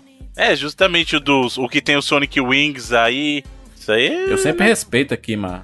Não, do Sonic Wings é o, é, são quatro jogos do Super Nintendo, mano. Tá, tá, tá na sequência aí. Com muita briga. Com muita É, briga. mas no 99 vezes nunca é fácil, né? As coisas. Porque era pra ser esse quatro. É, as pessoas, isso é legal as pessoas saberem. Tem uns bastidores aí que tem uns, uns arranca-rabo. Sempre dentro do respeito e de. Ninguém nunca mandou ninguém tomar no cu, mas É, mano, loucura. tem. Tem umas. Nunca. Tem umas discussão de qual rumo o projeto deve tomar que é foda. Macho, o cast do F0 aí, mano. Cast do F0 aí que eu sempre ia. Macho, eu ia trazer. Mas o senhor mesmo atrás, tira. O F0. senhor mesmo tira. Então o senhor vem como pagar de defensor da F0, não que o senhor mesmo tirava do programa. É verdade. Eu via que tinha uma opção melhor.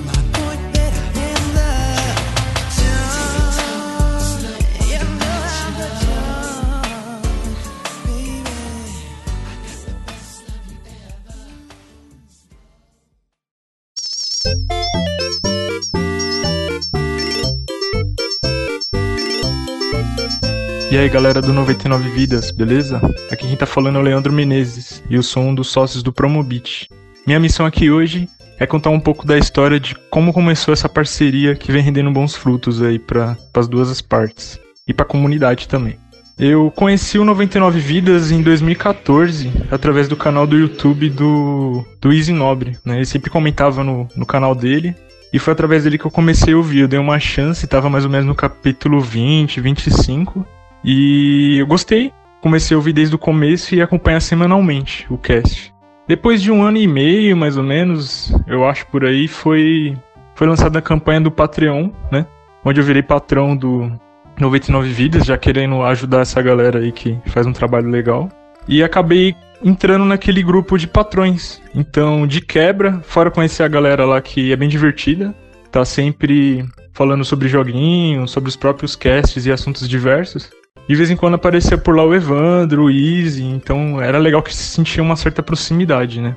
Em paralelo a isso, mais ou menos em 2016, eu entrei no Promobit. Pra quem não sabe, o Promobit nasceu em 2014, foi fundado pelo Fábio Rafael. Eu não sou um membro fundador, eu entrei com dois anos de, de história aí. Nós éramos em quatro pessoas. E um dia eu tive um estalo, né? Falei, pô, a nossa comunidade, a maior parte dela é gamer. Até pela proximidade de, de usuários de fórum, né? A forma que consome as ofertas no site é, é bem comum, né? É colaborativa e tal. E a, a comunidade do, do 99 Vidas é gamer. E, pô, comunidade, comunidade ia dar um match perfeito. Foi aí que eu pensei, pô, tem o contato do Evandro, tá? No, através do Patreon, do, do, do Telegram, né? Vou falar com ele. Aí eu lembro que eu dei a ideia lá pro o Rafa e pro Fábio, a gente foi conversar com o Evandro, apresentou pra ele a ideia, ele fez várias perguntas, entendeu que não era pegadinha, é, testou o produto, gostou. E aí ele foi conversar com o resto dos 99 vídeos, né? E o Bruno, o, o Jurandir Filho e o Izzy. Eu lembro que eu fiquei até um pouco apreensivo na época porque não tinha muito, muitos anúncios no cast, né? E tava propondo aparecer a marca, né? Falei, pô, vamos ver se faz sentido. Lembro até que essa primeira ação a gente teve a ideia de fazer um sorteio. A gente até batizou de sorteio 99 vidas. Era uma ação exclusiva somente com o 99 Vidas, onde a gente sorteou alguns jogos e controles de. Não sei se era o 360 ou se já era o PlayStation 4, mas. Tudo que o usuário tinha que, se tinha que fazer era se cadastrar na plataforma e dar uma chance para conhecer o Promobit, né? E daí o Evandro voltou com a resposta, né? A gente fechou, fechamos a parceria e, cara, deu muito certo. O 99 Vidas foi o cast, o primeiro cast que a gente procurou para fazer esse tipo de parceria e foi o que abriu as portas, assim, deu um ótimo resultado pra gente. Pra você ter uma ideia, na época a gente tinha cerca de 30 mil usuários cadastrados. A gente dobrou essa base só com esse sorteio. A galera abraçou muito a comunidade, vinha lá, aparecia na nossa plataforma falando que veio pelo 99 Vidas, ficava discutindo lá sobre os joguinhos. O próprio Evandro aparecia lá. E deu tão certo essa, essa parceria que o, o Evandro, né, ele acabou fazendo parte do nosso time no Promobit. Então hoje ele cuida da parte de mídia. Ele ajuda a gente a investir em vários podcasts, vários podcasts da própria família do 99 Vidas, que é o Rapadura Cast, Reloading, Falecido MPB, vários outros aí. A gente foi até reconhecido como a marca que mais investiu em podcasts no Brasil, né? E em podcasts diferentes em quantidades. Os ouvintes do 99 Vidas aceitou muito bem.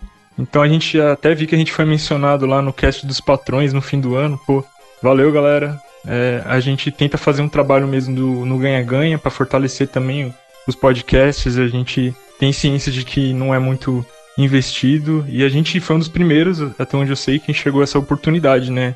E a gente que ouve podcast sabe da importância que tem aí de uma marca estar apoiando, né? Então, eu ia até comentar que quando o Evandro me chamou para contar essa história, eu fiquei um pouco nervoso, porque, cara, desde 2014, né, dois anos pelo menos foi até 2016 eu ouvindo sem ter contato nenhum com eles.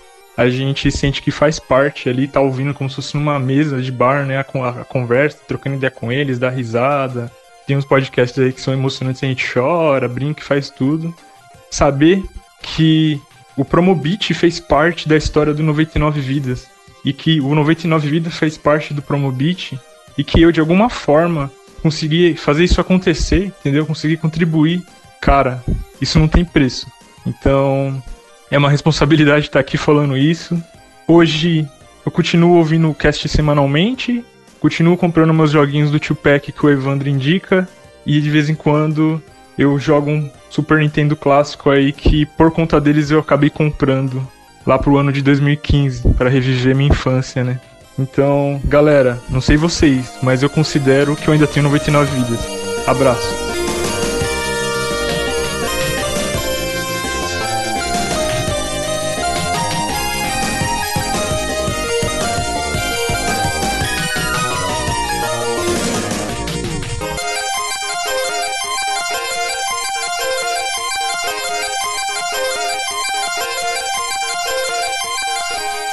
Cara, 99 Vidas número 50, que foi uma edição especial pra gente, né? Afinal, 50 edições é um número bem especial. A gente fez o nosso primeiro estilo 99 Vidas, né? Nossa, estilo. E é uma série que a galera ama, brincadeira né, de mano? criança. E aí, quando a gente criou essa série, Ô, Juras, rapidão, an- an- antes de avançar na cronologia, você que é o criador e tal, e também a pergunta eu estendo pro Bruno. Chegou um momento que vocês falavam, porra, é isso aí, né, cara? 99 vidas, deu certo. Ou só foi fazendo e só e tamo aí, fazendo até hoje.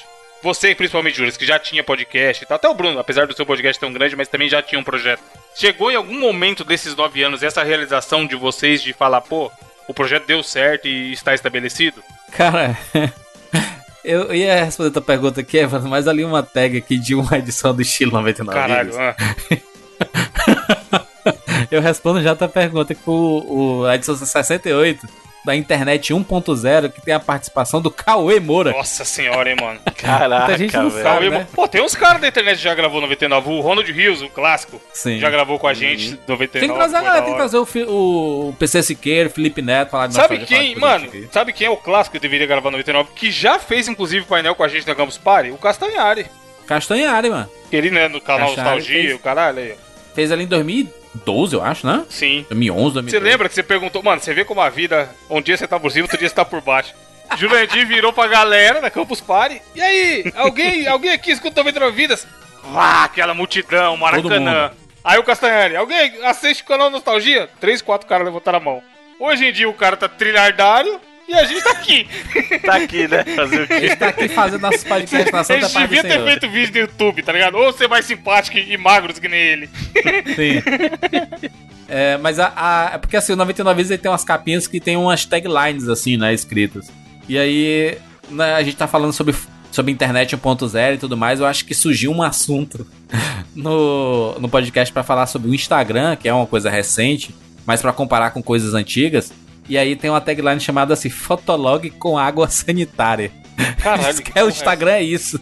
Que é aqueles filtros do Instagram que deixa todo meu Ah, porra, branco, era- amarelado, sei lá. Tinha uma época que a galera usava filtro pra caralho no Instagram. Hoje em dia diminuiu isso, né? Não tem mais o Zé filtro. Diminuiu, é. No máximo que o cara faz é botar preto e branco e já era. Mas a, respondendo a tua pergunta, Evandro, nunca, eu nunca imaginei. Aliás, hoje ainda, ainda não imagino, assim, sabe? Eu sei que o Não, 99 porque Vidas assim, é bem popular ninguém cria. Ninguém, você não criou pensando, porra, essa porra vai dar errado, vai falir. Estou investindo Não. meu tempo aqui. Ninguém cria nada pra dar errado, né, mano? Qualquer projeto. Aliás, seja- a gente nunca pensou muito em dinheiro com 99 vidas. Total, A gente até hoje. Em, em se divertir e tudo mais, e fazer as coisas que funcionassem, que a gente conseguisse desopilar, né? Mas, mano, pra mim, au- auto-respondendo a minha pergunta, auto-entrevista, o, o jogo, pra mim, foi um turning point, como, como falam por aí, hein?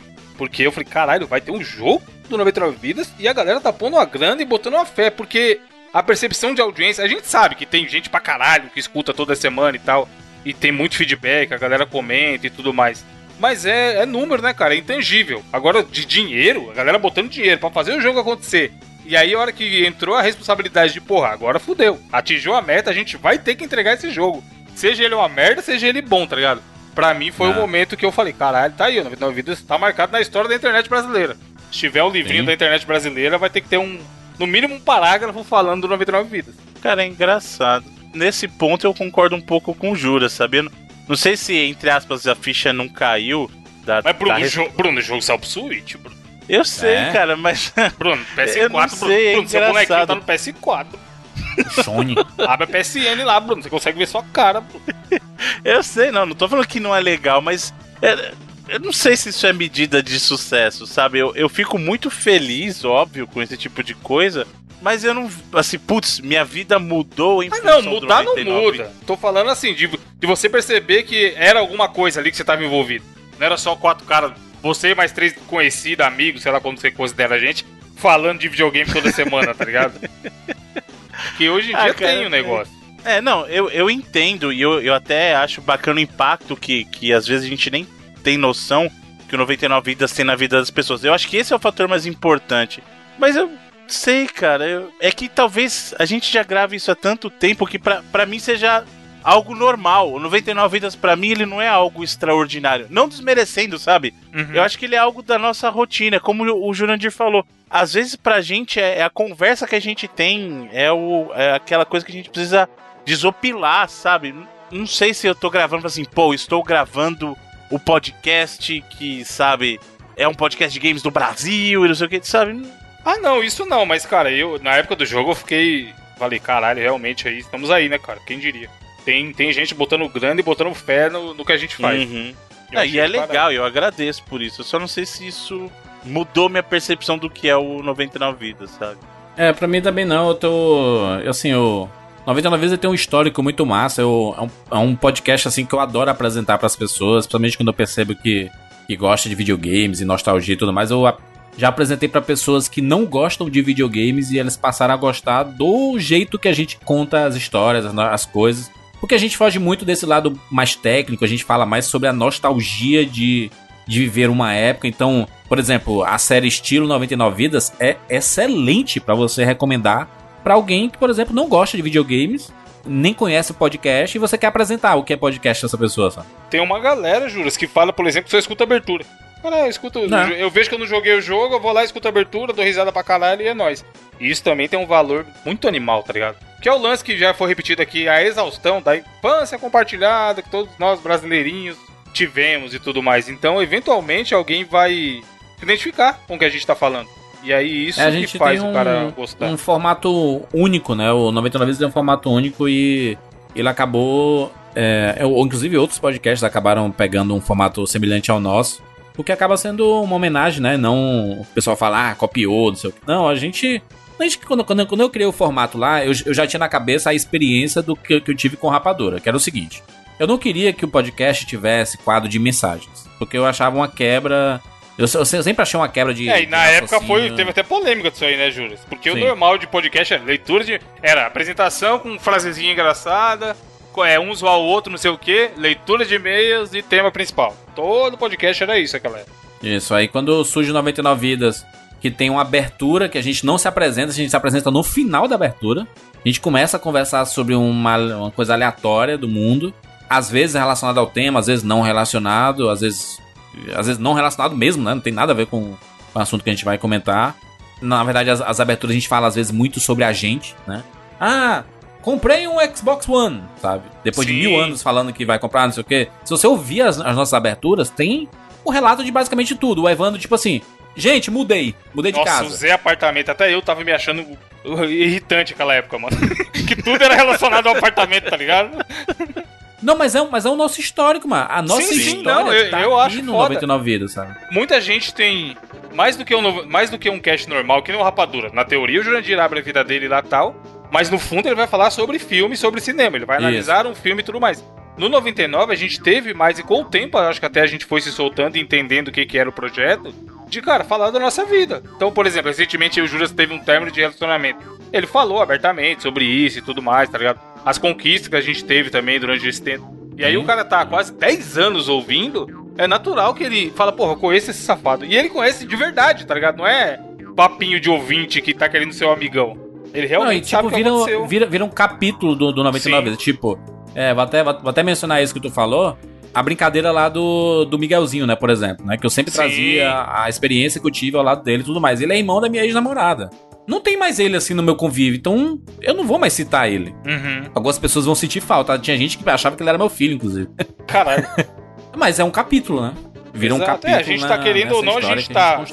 Entre conversar sobre jogos antigos e tudo mais, a gente tá dividindo a nossa vida aqui também, né, cara? Porque isso que é Exato, legal, essa parte, troca do. E, porra, quando vem aqueles e-mails ou, ou mensagens, seja lá por onde for, do ouvinte que tava doente, saiu da depressão porque ouviu a gente. É, no Instagram, no, no Instagram eu recebo muito, cara, e ultimamente tem sido bem frequente. E principalmente por causa daquela. da, da edição dos jogos que fazem pensar. Sim, a edição a gente recebeu muita 348. mensagem, mano. Eu, particularmente, eu recebi muita, muita mensagem no meu perfil privado lá no Instagram. E eu agradeço todo mundo que mandou mensagens e, e eu fico feliz de, de- da- das pessoas né, poderem compartilhar suas histórias. É muito difícil você falar sobre uma história pessoal com, sei lá, entre aspas, desconhecido. Por, por mais que muita gente fale assim, ah, cara, vocês são os meus melhores amigos, só que vocês não me conhecem, sabe? Sim, isso é foda. E é uma, é uma coisa muito legal de se falar porque as pessoas acompanham a nossa trajetória e a gente acaba, de certa forma, fazendo parte da vida dessas pessoas sem saber muito. É, então, quando a pessoa compartilha a história, manda um textão assim, se falando sobre causos e etc., eu fico muito feliz pela a cumplicidade, né? De poder compartilhar uma história que é, que é pessoal e tudo mais. E por, por sei lá, por colocar na gente uma, uma responsabilidade, sabe? Assim, de cara, que legal, cara, continue esse trabalho porque vocês não têm noção do quanto vocês atingem as pessoas, sabe? Eu fico muito feliz de, de receber esse tipo de mensagem. E é legal também, Juras, ver as pessoas respeitando isso, né, cara? Entendendo da- Sua grande maioria, a gente só tem ouvinte muito maneiro, cara. O cara, o cara É. sabe, porra, não, não vou zoar, não vou fazer uma brincadeira sem noção e tudo mais. Porque ele sabe, cara, é foda, cara. A gente, ah, a gente gosta de gravar a zoeira, a gente brinca um com o outro aqui, não sei o quê.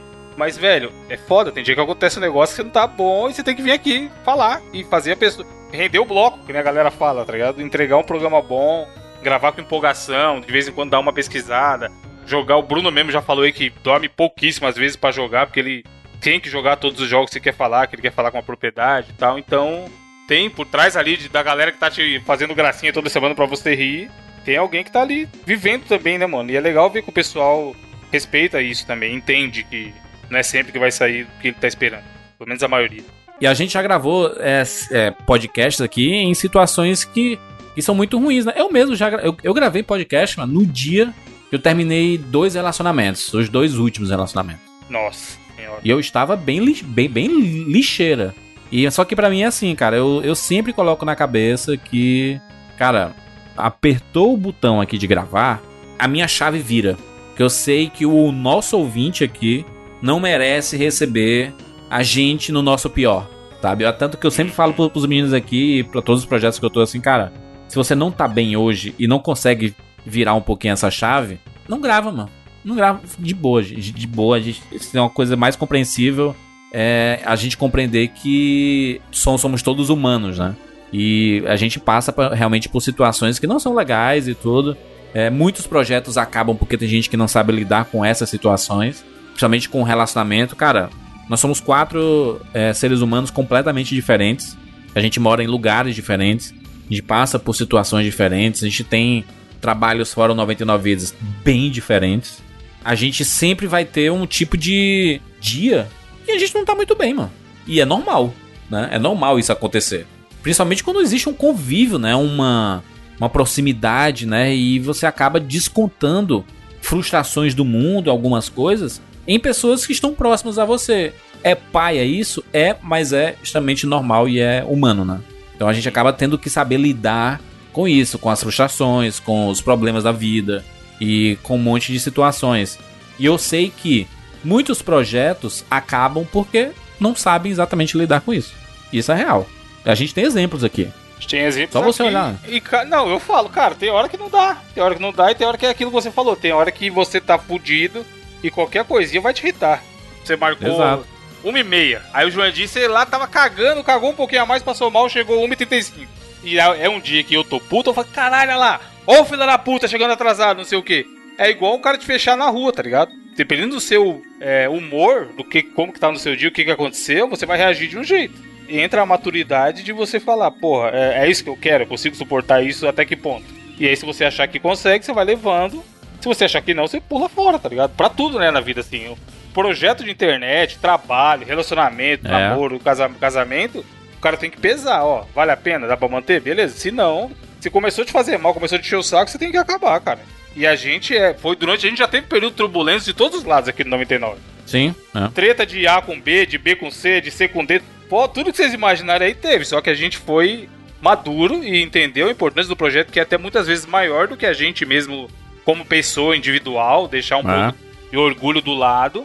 Pra fazer isso que o Júlio está falando. Do meu lado, eu falo que, cara, uma, uma das coisas que me motiva estar aqui toda semana gravando e tudo mais é quando alguém manda uma mensagem, não é nem elogiando, mas é tipo assim, de todos, sei lá, 100, 100, 120 mil ouvintes que a gente tem por semana, se um cara melhorou o dia dele, pra mim já tá bom, tá ligado? Eu vou estar aqui de É novo isso, semana que vem, O Evandro melhorar. realmente fica feliz com isso, porque ele sempre manda, caraca, o cara aí. Mano, eu tiro o print, eu mando os caras, sabe? Eu sou até o chato do grupo, que eu- qualquer mensagenzinha que chega no- na DM do Telegram, do Telegram não, do Instagram, ou mando no Twitter, não sei o que, eu divido, porque, cara, é. Eu tenho um podcast novo que eu criei com os meninos também, eu falei, cara, não, não se apegue a número, não se apegue a ter anunciante, a ganhar dinheiro, a campanha. Isso aí tem que ser consequência. A gente conseguir, cara. é- Porque principalmente hoje em dia, quantos, sei lá, tem 3 mil podcasts no Brasil hoje em dia, mano. O cara achou, pá, gastou o 4G dele ou o Wi-Fi, o que seja, pra ouvir a gente. E ele tá. Eu já falei isso aqui, eu acho que tempo é a única parada que vale mais que dinheiro. E aí o cara, a gente tem que ter um respeito. Muitas coisas, da minha opinião, eu mudei dessa relação ouvinte com produtor de conteúdo nesses 9 anos dos 99. Por exemplo, no começo eu falava, porra, o cara não entendeu, caralho, que burro da porra, não falei isso. Por que, que você tá entendendo isso? E hoje em dia, realmente, tem esses caras que, que não se ajudam, que é meu analfabeto funcional. Só que eu penso, porra, se eu falei A e o cara entendeu B, eu também tenho um pouco de culpa. Não é só ele, tá ligado? Por mais que ele esteja ali tentando ver o lado dele e caçar treta, não sei o que, criticar uma coisa que eu achei que não fosse passível de crítica, mas eu dou um passinho atrás e começo a tentar entender. Pô, mas calma aí, por que, que esse cara. E, aí ele entendeu isso, tá ligado? E muitas vezes não é nem só comigo, às vezes com vocês. Um de vocês fala alguma coisa e a galera tá lá polemizando. Não, mas falou isso, bibibi, bebê, desrespeitou, blá blá blá. E aí eu falo, mano, caralho, não foi isso que foi falado. Por que, que essa pessoa entendeu isso, sabe? Então até essa relação de como que as pessoas entendem o que eu falo aqui, eu mudei com esse, com esse todo esse tempo que a gente tá gravando.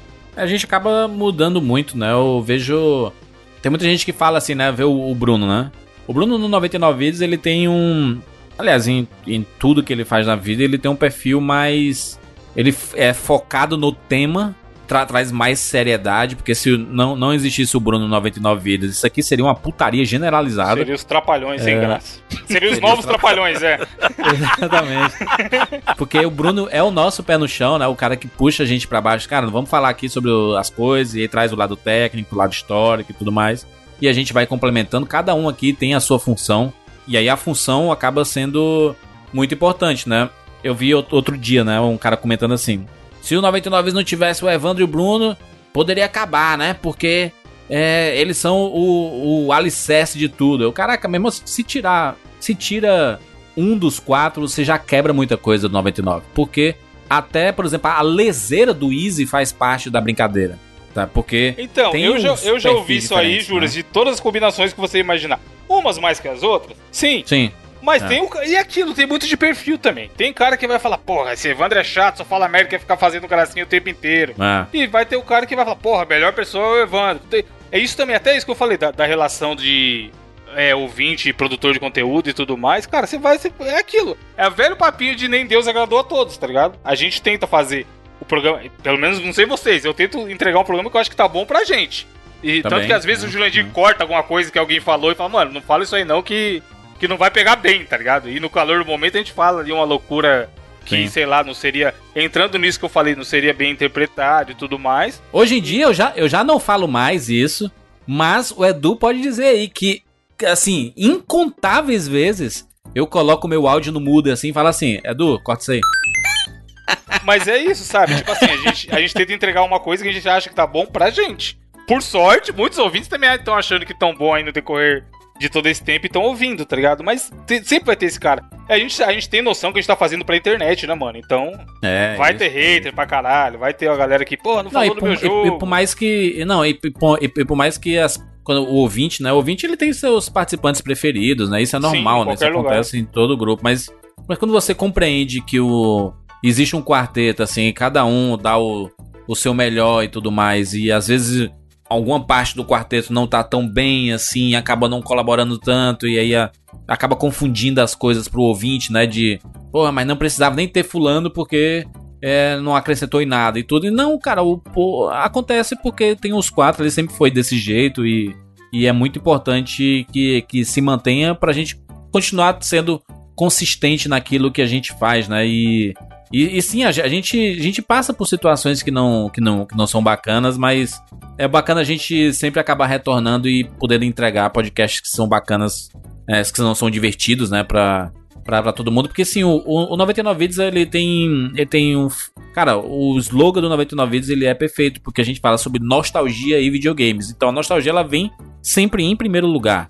Sempre. Porque é o nosso mote. É o podcast é um podcast sobre coisa velha, sobre coisa antiga. A gente pode falar sobre coisas novas? Obviamente. Tanto que a gente faz nossos especiais e tudo mais. Mas o foco na, na- o foco na nostalgia ele é muito maior. Tanto que no início, como eu falei ali antes, a gente nem estudava pros temas. O, Bru- o Bruno sempre A gente gostou de inventava na de hora o estudar, tema, né, mano? rejogar, Muito- exa- porra. exatamente. O Bruno nunca, nunca gostou disso, por exemplo, porque o Bruno gosta de rejogar os jogos, ele tem a maioria deles.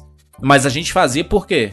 Porque o objetivo 99 vezes era o resgate da memória daquele jogo específico. Tanto que a gente já falou de basicamente tudo que é de mais clássico, assim. Se você pensar, caraca, aquele jogo lá, é possível da gente já ter falado aqui, entendeu?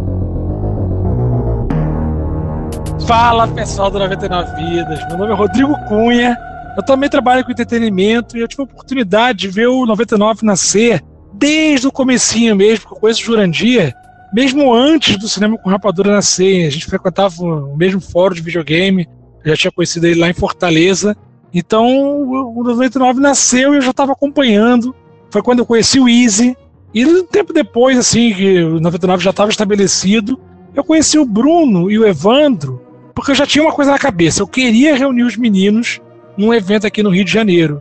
E isso acabou acontecendo em 2017, com o GGRF. E eu lembro que na época os meninos estavam super inseguros, pensando, será que vai aparecer alguém?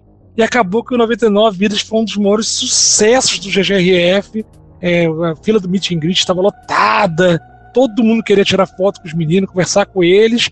E alguma coisa, eles fizeram mais sucesso até com alguns nomes internacionais no evento. Então foi super positivo. E O que eu posso dizer que assim é que mesmo com tudo que a gente fala pra eles, talvez eles não tenham uma noção exata da importância do 99 vidas pra gente. É, a infância é um período que fica pra trás, né? E é difícil lidar com isso, que a gente cresce, passa a outras responsabilidades. A gente não é mais a me- a mesma aquela criança que antigamente ficava jogando, sem nenhuma responsabilidade. O tempo passa. Mas os 99 vidas faz a gente se sentir como naquela época. A gente compartilha histórias, compartilha risadas. Eu diria até que, que o 99 é a nossa síndrome do Peter Pan. Eu não quero crescer com 99 vidas, eu quero ser sempre o, o Rodrigo de antigamente, agora com quatro novos amigos e muitos outros junto com a gente. Então, meninos, nunca acabem com esse projeto, não tirem isso da gente de novo. Valeu? Abraço, pessoal, até a próxima.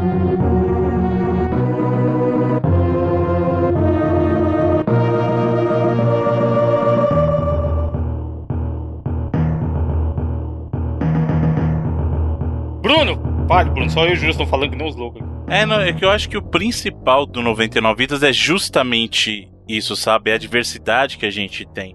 Só sobre esses comentários, você fala, ah, se não tiver fulano, se não tiver ciclano. É, eu posso falar com certa facilidade aqui, que desde o começo do 99 Vidas eu sempre fui encarado como o cara mais chato e é o perfil que muita gente não gosta. Que, ah, o Bruno quer impor regra, o Bruno quer colocar regra, quer impor regra, não sei o quê. Mas o, eu acho que. Eu te achava chatíssimo no começo, Bruno. O que, o que tinha de momento de eu colocar no mudo e falar, caralho, esse maluco não cala a boca, puta que pariu. Mas aí entrava daquilo de eu não sabia me posicionar, tá ligado? De falar, pô, eu vou esperar o cara concluir e entrar. Hoje em dia a gente já tá sagaz de gravação de podcast, então a gente sabe a hora de falar e Exato. tudo mais. Mas eu Já tem achava, um tempo, mano. né? Depois que eu fui entender que, pô, se não tiver o Bruno, fudeu. Não, mas eu, eu acho que é muito do perfil, cara. Eu acho que cada um tem o seu papel. E como o Juras falou, cada um cumpre a sua função aqui. Porque tem muita gente que fala assim, pô, é, cadê o Bruno da live, né? Que a gente ficou famoso lá naquela época das lives lá que a gente ficava zoando. Não, cadê o Bruno do Reload, né? Porque Bruno o, do Reload. o- o Bruno no, no Reload, é, além dele ser host, ele faz o papel do tiozão engraçadão, né? Então, é, é- ele é, ele acaba assumindo esse perfil. E sim, são personas diferentes, é só, é só ver. Exato. É só ver, por exemplo, o tipo de apresentação que eu faço no Rapadura Cash, o tipo de apresentação que eu faço Exato. no 99 e o tipo de apresentação que eu, que eu faço no YouTube, entendeu? É totalmente diferente de tudo. né? Exato. O Juras do Rapadura, por exemplo, é um Juras. Eu, eu acho que assim, o Juras ele se solta de verdade quando ele tá no 99, porque ele tem, Sim. entre aspas, uma responsabilidade maior. Não que ele não seja responsável por 99 vídeos, não é isso que eu quero dizer. Mas ele sabe que lá no Rapadura ele precisa dar um outro ritmo pro programa. É, a função, exato. a função, ele exerce host nos dois, mas ele entende que o Rapadura ele tem que ter um outro ritmo de programa que não, não combina com o 99. E aí no 99 eu acho que o Juras ele se liberta um pouco mais e as pessoas precisam entender justamente o que, é que o Juras falou. O Juras é o Juras que ele precisa ser para aquele projeto. É então isso. o Bruno do, do Reloading não combina com o 99 Vidas. O, o 99 Vidas precisa do Bruno do 99 Vidas. Assim como, por exemplo, o Evandro do 99 Vidas, apesar do, do, do Evandro ele, ser, ele ter essa mística da, da zoeira, né? Mas o Evandro do 99 Vidas, ele pode parecer o Evandro dos, moque- dos Mosqueteiros, mas não é exatamente o mesmo Evandro, até porque o Evandro lá tem uma responsabilidade até maior, né? Até os assuntos diferentes ajudam a você se Exato. comportar de forma diferente, né? Exato. Então, o host, e o Evandro sabe bem, a figura dele como host lá é diferente do papel que ele tem que exercer aqui. A liberdade que ele tem aqui, digamos Não, assim. vocês têm que ver o desespero, já fica o spoiler. Estou, estou cavando um podcast corporativo lá na firma. E aí, obviamente, por ser pessoa com mais experiência, você é o host, né? E aí, o podcast corporativo da firma não pode ser essa loucura que é aqui. Pode ser da zoeira, né? É, muito menos que em outros lugares, tá ligado? Então, mano, é, é um desafio, tá ligado? Mas é isso que o Bruno falou, você tem que se portar. É, é o Juras do, da live. Ele não vai fazer piada com o PH, por mais que o PH também seja dos games, seja da zoeira, tudo, o Juras do YouTube. Não vai ser a mesma coisa que ele é aqui com a gente. Exato. É, vai ser um pouco diferente. E outra. É, não, não, quero, não quero puxar sardinha e tudo mais, mas como os três aqui já, já fazem papel de host em, em projetos diferentes e tudo. A, a- a turma não entende a, a, a real importância do host, mano. E É do, foda. do quanto faz diferença um host. é, é, é, um- é uma, uma trabalheira absurda, mano, porque você tem que ficar prestando atenção em determinadas coisas. Que participante que tá lá pra comentar uma coisa ou outra Participante que tá lá tretando no Twitter não tá ligado. Exato, não. Não, quando, quando você só comenta uma coisa e para de falar. O Sim. host ele tem que preencher esse, Exato. esse buraco que ficou ali, sabe? Ele não pode deixar o ritmo do, do negócio cair. Tem que puxar sempre um assunto, tipo. é, ele tem que sempre estar prestando atenção, ele tem, que sempre estar mais ligado, ele tem que sempre saber o que já foi falado, o que não foi falado, pra poder emendar os assuntos, de puxar alguma coisa que, quando a gente tá comentando aqui, fala assim: não, daqui a pouco eu respondo isso que o Evandro falou. E aí eu tô falando uma parada, muita gente esquece de voltar pro Sim. assunto que você disse que ia voltar. E tanto quando o Evandro fez a pergunta e eu falei da, do internet 1.0, não sei o que, darará, eu voltei pro que o Evandro falou antes, mas eu acabei me acostumando a, a fazer isso, né? E, e o roxo é, é muito importante pra deixar claras as coisas. Tipo. É pra dar um direcionamento, né, cara? Não, O- isso, isso, às, às vezes explicar o que vai acontecer, o que, vo- que, vai, que vai ser falado, fazer o serviço, né? Como se diz, né? Uma Não, e curiosidade outro, o aqui. host- Rapidão, aí, Bruno. Uma falar. curiosidade. Quando a gente conheceu o Alex da Game Tech Zone que é o parceiro nosso há mil, tempo, mil anos já, ele falou, cara, porra, a gente tem que dar um jeito de trazer o Jurandir aqui, que eu sou muito fã do Jurandir, não sei o quê. Aí eu, né, já tava, o José Graça que sou, ah, então me fala o que, que, o que, que o Jurandir tem que o Bruno não tem. Aí ele, porra, não sei, mas o Jurandir é foda, eu sou muito fã dele. Aí é isso, tipo, inconscientemente, ele entende essa importância que o Jurandir tem e qualquer host em outro projeto também vai ter de, de ser a pessoa que dá o direcionamento, tá ligado? De, porra, vou puxar. Do Bruno eu vou tirar mais especificações técnicas e datas e tal, porque eu sei que é isso que ele tem pra me entregar de melhor. O Easy manja de PC e manja pra caralho, teleré, não sei o quê. E aí o cara vai dando dire- direcionamento. Às vezes o ouvinte ele admira muito um cara por, por ser isso e nem percebe o porquê que ele tem aquela admiração. Exatamente. O Bruno exerce, né, essa, essa função No lá no Reload e tudo mais, e, e aqui é um outro tipo de comportamento, né? E, e- e é bom. E é bom você ser host em um lugar e não ser em outro. Porque às vezes dá uma sossegada tranquilo, né? Você não tem umas nem preocupações aí. você não precisa se preocupar com algumas coisas porque sabe que alguém tá levando a- a parada, né?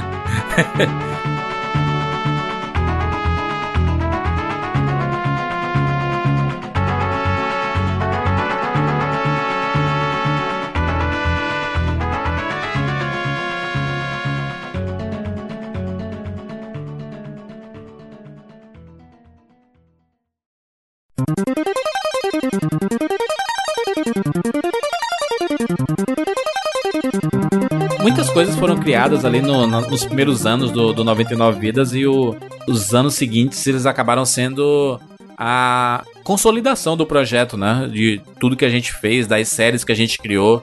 E, e engraçado que a gente fica com a impressão de que os assuntos acabaram, né? E não, a gente tem muitas coisas. A gente criou. Tem uma história do- dos videogames, né, do- dos consoles. Aí a gente criou a série Ver- Verdadeiros Arquitetos, que aí é Boa infinito, série. né? E aí a gente pode falar à vontade sobre é, os grandes nomes dos, dos videogames, compositores e tudo mais. A gente fez aquele Hall da Fama dos Gêneros, que é uma transformação de uma brincadeira que a gente fez. Lembra, Bruno, que a gente fez um. Uma a gente fazia uma votação pro pessoal es- escolher o melhor jogo de um gênero específico. E a gente nunca terminou esse. A gente fez acho que de oito ou nove gêneros diferentes. E aí a gente puxou isso, agora virou uma série do 99, que a gente fala sobre o gênero específico, a gente já fez sobre plataforma, luta e RPG. E é uma série que também cabe um monte de coisa pra gente fazer, né? Tem os melhores da geração, né? Que a gente vai analisando a geração, os melhores jogos do ano. Que a gente sempre fazia, né? A gente começou lá em 2013, 2014, 2015, 2016, 2017, 2018. E a gente pensou assim, caraca, vamos, vamos voltar? E a gente começou a voltar, né? A gente fez em 98. Acho que foi o único que a gente fez, foi de 98, né? Até pra dar um contexto pessoal, legal que. É que o do 98 a gente deu uma roubada, né? Pra variar, Sim. a gente deu uma roubada na regra. Mas o, o próprio programa dos melhores de 2013, ele surgiu como uma evolução dos melhores que a gente tava vindo já dos consoles. É. Né, os melhores jogos dos consoles, porque aí chegou em 2013, a gente tava naquele momento de transição, tava saindo da Sim. geração é, Play 3, Xbox 360, né? Chegando na geração Play 4, Xbox One. O de 2013 Então- a gente fez em 2017, mano. O primeiro dos melhores jogos do ano foi em 2014. Tem noção? Caralho, faz tempo, hein, Foi mano? o ano seguinte, é, é, é que na verdade esse, o de 2013 foi o- os melhores da sétima geração que a gente Isso. fez, porque foi a geração, assim, ah, agora a gente pode considerar que como já lançou o Play 4 e o Xbox One, então Play 3 e 360 acabaram, oficialmente vão fazer os melhores da sétima geração. E aí a partir disso a gente falou assim, pô, e agora? Porque a gente não pode falar da oitava ainda que não acabou, né? Então Vamos voltar, fazer- né? Aí o próximo desse dos melhores jogos vai ser 2012. Melhor jogo 2012, depois 2011, depois Caralho. 2010. E a gente vai voltando até 82 ali. Nossa. É, Exato. então a gente tem muita pauta pra fazer aí, ó, dessa, dessa série. É muito legal. Tem uma série que é involuntária. E a gente não. A gente nunca criou essa série, mas ela se tornou. Ela só existe. Ela só existe. Tu, tu sa- sabe qual é? Onipresente? É uma. Não, é uma série chamada Nos Videogames. Que é. A gente pega um Ah, tá. tema. Alguma coisa, cinema nos videogames. né, a, não, a gente Batman fez X-Men nos videogames. videogames, crossover nos videogames, animes nos videogames, Disney nos videogames, Batman nos videogames, Star Wars nos videogames, Lego nos videogames, o poder Dá da pra música colocar no nos menu já, caralho. Tem um monte de cast. Já tá lá. Vingadores nos videogames e Homem-Aranha nos videogames, mano. Loucura, mano. Caraca, quanta edição, mano. A gente foi uma série involuntária nos videogames, mano. Tem tudo aqui já, mano. Tá lá cat- catalogado lá no, no menu. Uma série involuntária. E o Mas você pancadão, colocou né? recente. Pancadão que muita gente adora e a gente faz pouco, hein? Você viu lá no final do ano? O último, o último- a, gente vai, a gente vai completar quase um ano, hein? Sem, Aí, ó. sem que pancadão o aí. pessoal tá com crise de abstinência de pancadão. Aproveitar. Ó, a gente pode aproveitar o carnaval e fazer um mês especial do pancadão. Ó, que louco. Olha. E, e- e Quatro outra, pancadão. o próximo pancadão, pancadão número 10. Mano, quatro pancadão no mês, um pra cada personagem, ó. O pancadão do Bruno é só o Bruno escolhe as músicas. Aí depois É. o do Juras, o meu e do Riz. Pancadão é legal, mano. Pô, um podcast, música de videogames. O que, que as pessoas não tá de gostam, O que, que tem de errado?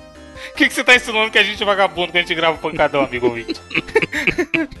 você não Só sabe porque daria a, pra- extensa, a extensa pesquisa que é, Bruno, pra selecionar as músicas. Pois é. O tempo de gravação, vocês É. não estão ligados, pô. Compromisso.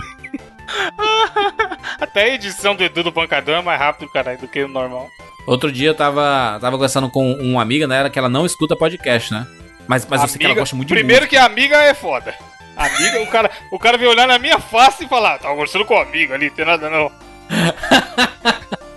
ah, Amiga, continua, continua aí essa história. eu continuar aqui, muito obrigado. E aí, assim, ela não gosta de, de videogame. Aliás, gosta de videogame, mas não gosta do podcast, de, de podcast em si, né? Eu falei, talvez tu não tenha tido uma experiência de escutar um podcast bacana, né? É, é- é normal isso, né? É, acontece. O fato de, de você, sei lá, é. Ah, me diz o que é podcast. Vai escutar um podcast de duas horas falando sobre, sei lá, coisa aleatória e tudo mais. É, é um pouco difícil de gostar mesmo. E aí a gente tava conversando outro dia sobre música. E aí chegou nos assuntos lá do- dos pop dos anos 80, 90, né? Aí eu falei, pronto, essa é a, a oportunidade deixa. de. Esse é o programa essa pra a- conversar a com as amigas. E aí eu falei o seguinte, cheguei lá e. Escuta esse, pro- esse programa aqui. E foi o 99 Vidas número 82. 99 Vidas 82. Sobre Pop o anos pop dos 90. anos, do- dos anos 90. Esse programa tem 49 minutos. Não sei porquê. Ele poderia ter 3 horas fácil. Mas ele tem só 49 minutos. 49 minutos deve ter levado 49 horas pra editar. Exatamente. Muito complicado. Mas é um programa muito legal. Pra quem gosta do pop dos anos 90, ela ouviu e ficou comentando cada coisa que aconteceu no podcast. Assim, ó, caraca, eu lembrava muito de, da música tal, não sei o que. Ah, vocês esqueceram pô, tal, não sei o que. Ah, a música do, do, do, do NSYNC, do, do Hanson, do, da Britney Spears. Cara, esse, esse programa é muito legal. É o programa perfeito pra você apresentar pra pessoas que não conhecem ou não gostam de podcast em si. Tan- Tanto esse como aquele do Dance, né? Dance dos anos 90 também que a gente fez. E essa série de músicas a gente vai fazer mais, porque esse ano a gente tem que fazer de pagode, tem que fazer de funk, axé, Porra, axé dos anos pagodão, 90. pagodão clássico, mano. É, falando do axézão dos anos 90. Também, Falar de clássico, clássico. El-Chan, falar de um monte de coisa. Tem um monte de coisa pra gente falar aí. E são, são temáticas que não combinam absolutamente nada a ver com o perfil do ouvinte, né? Ouvinte padrão do 99 vezes, que é videogame, nostalgia e tudo mais. Vamos falar sobre música. E a gente quebra tudo, né? Tanto que o comentário dela falou assim: vocês estudaram pra esse podcast porque vocês parecem saber de tudo. Tá nem ligado. Eu falei assim, profissional, né, rapá? Essa é a nossa especialidade. Especialista de conhecimento porra das nenhuma. ruas. É. O conhecimento das ruas. Formado É, em porra nenhuma. cultura PHD inútil. em porra nenhuma. Cultura inútil é só, é só o que a gente sabe, meu filho.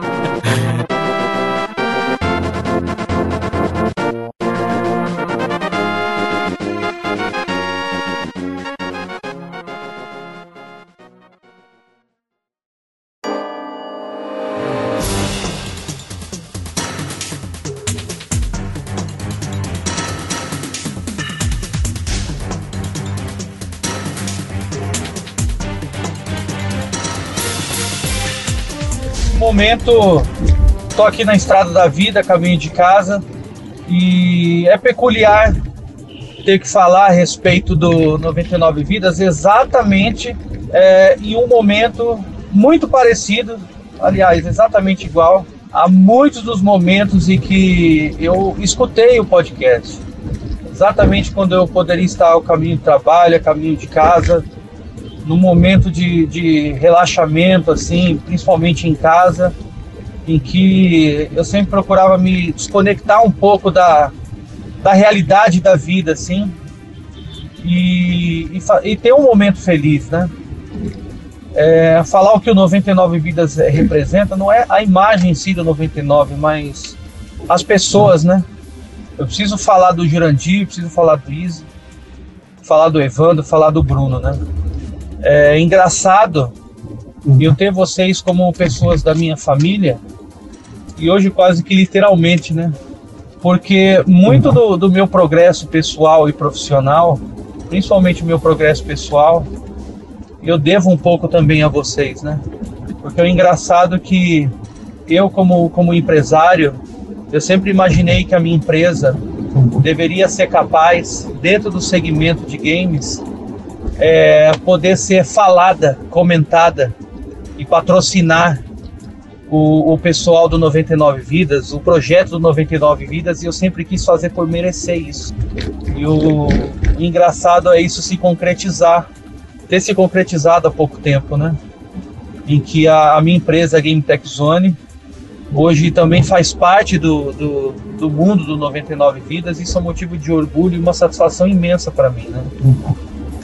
Principalmente poder contribuir com que esse projeto nunca morra, sempre continue, né? Então, o recado que o Alex, aqui, o Big Boss da, da Game Tech Zone, tem para vocês. Primeiro, agradecer sinceramente. Muito obrigado de verdade pelos momentos que vocês sempre me proporcionaram. E eu peço de verdade que Deus abençoe e continue abençoando cada um de vocês, para que vocês eh, se realizem profissionalmente, eh, se realizem pessoalmente e que vocês continuem ser as pessoas que são e e vocês são as pessoas que fazem o 99 Vidas, né? Um beijo no coração de vocês, Big Boss.